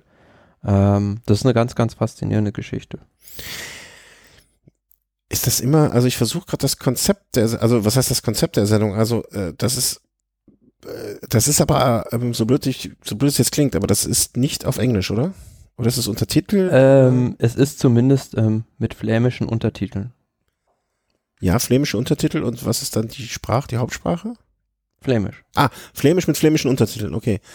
Krieg, kriegt man das hin? Also ich habe immer ein bisschen, ich, ich habe da sehr, sehr großen ja, Respekt. also doch für für diejenigen, die es äh, öfter mal hören. Und ähm, ja, ist es doch recht, das meiste doch recht gut verständlich. Und zumal diese, wie soll ich sagen, die Porträts über jetzt ähm, Wiggins oder Evans sind natürlich auf Englisch dann. Ah, okay, okay, okay. Ja, dann werde ich, glaube ich, mir das dann eher mal ähm, zu Gemüte führen, weil das. Wie gesagt, also die, die beiden Folgen gibt's äh, auch on demand bei, ähm, bei dem VRT-Sender abrufbar und auch schon, ähm, glaube ich, auf YouTube irgendwo zur Verfügung gestellt. Und ähm, ja, das kann man sich da mal anschauen. Du, aber da gibt's ja noch viel mehr, ne? Also wenn ich mir das jetzt angucke. Also das Ankleidezimmer, die Tour Teil 2, Porträt von Wiggins. Äh, genau, da gab's auch schon im Frühjahr ein, zwei Sendungen. Mhm. Beispielsweise, was so ganz interessant ist, so Personen, die aus dem Radsport verschwunden sind. Beispielsweise Gregor, ba Gregor Braun, da gibt's einen riesiges Porträt, glaube ich, vier Minuten über Gregor Braun, was der heute macht mit seiner, glaube ich, Fahrradschule, die er hat. Mhm. Und ähm, auch, ja, so Walter Godefroth oder diese alten sportlichen Leiter. Sehr, sehr lustig. Äh, ich weiß gar nicht warum, aber das ist ja jetzt irgendwie auch wieder aufgepoppt, weil nämlich die Tage berichtete ähm, der, die, die hoch angesehene Zeitung Kölner Express, was so ein bisschen wie die Bildzeitung nicht böse ist. Also so, so nur Boulevard. Also ich glaube, die haben halt kein ich glaube, der Express hat halt nicht im Gegensatz zur Bild irgendeine politische Agenda. Ähm, äh, reines Verkaufsunterhaltungsblatt, glaube ich. Die titelten nämlich jetzt äh, Jan Ulrich, äh, dass es äh, immer noch schlimmer um ihn bestellt wird. Und da haben sie nämlich Bezug genommen auf die Sendung mit äh, Rudi Pevenasch, die ja eigentlich schon viel älter ist, aber da jetzt irgendwie aufgepoppt ist und niemand in der Redaktion vom Express gemerkt hat, dass diese Sendung schon so alt ist. Äh, wo er gesagt hat, äh, dass Jan Ulrich zwei Flaschen Whisky am Tag trinkt, ist aber nicht schlimm findet, weil dieses ist so ein Eichenfass. Das ist ja Eiche, ist alles gut. Ähm, Genau, und ähm, die Sendung wurde aber schon im, glaube ich, letzten Juli oder ja, ja. September aufgezeichnet und jetzt erst ausgestrahlt und von daher hat sich das dann später aufgeklärt und ähm, sich dann dementsprechend der Jan Ulrich auch zu Wort gemeldet. Ach, der hat sich jetzt doch nochmal aus der Kiste bewogen.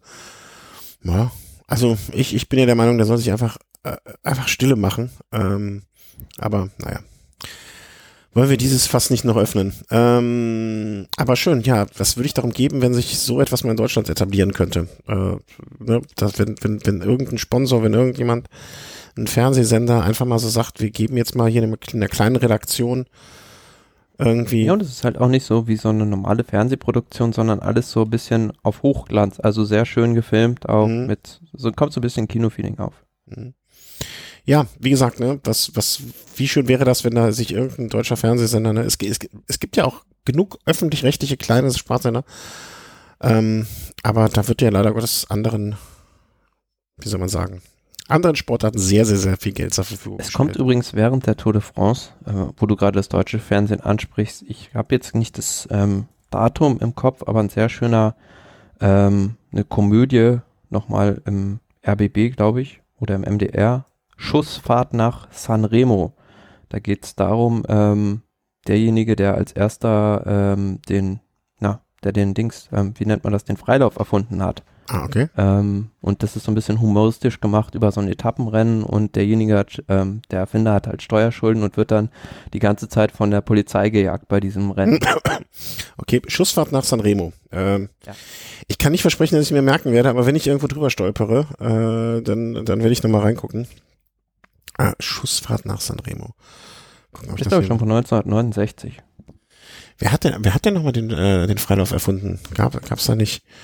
Ich, äh, Schnellspanner war doch Campagnolo, aber Freilauf erfunden? Na, die Geschichte haben wir neulich auch gar nicht erzählt, als wir am Croce da ohne waren beim Giro d'Italia, als äh, der Tullio Campagnolo damals über den Berg gefahren ist und einen Defekt hatte in den 20er Jahren und dann äh, sich so sehr darüber geärgert hat, dass er das Rad nicht ausbauen konnte, dass Mhm. er den Schnellspanner erfunden hat. Genau, das meinte ich gerade. Äh, ja.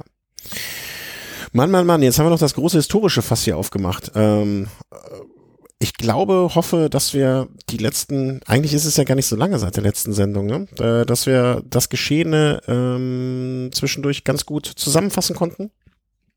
Ähm, ja, wie gesagt, wer Zeit und äh, wer es bis jetzt durchgehalten hat, der hat vielleicht auch Zeit und Lust am kommenden Sonntag, äh, Quatsch, Sonntag, Donnerstag, 20 Uhr mal reinzuhören. Wann wir den Stream genau anwerfen, weiß ich nicht, aber 20 Uhr ist immer Tagesschauzeit, ist eine gute Zeit. Und ähm, wo wir dann hoffentlich, äh, du sicher, ich möglicherweise einigermaßen gut vorbereitet in die ersten Tage der Tour gehen, dass wir ein bisschen besprechen, welche Fahrer dabei sind, welche Teams, welche Ambitionen haben. Ähm, ja, und dann ist uns einfach wahnsinnig auf die Tour freuen. Ich hoffe, das wär, ich, ich fände ja cool, wenn das Wetter so bleiben würde, die ganzen drei Wochen. Meinst du? Also hier bei mir uns. eine Abkühlung ganz gut tun. Ach nee, ich, ich mag das ja so ganz gerne. Jetzt, wo ich, ich äh, jetzt habe ich auch nicht mehr die Kopfschmerzen wie zu Anfang der Sendung, jetzt geht's mir wieder besser.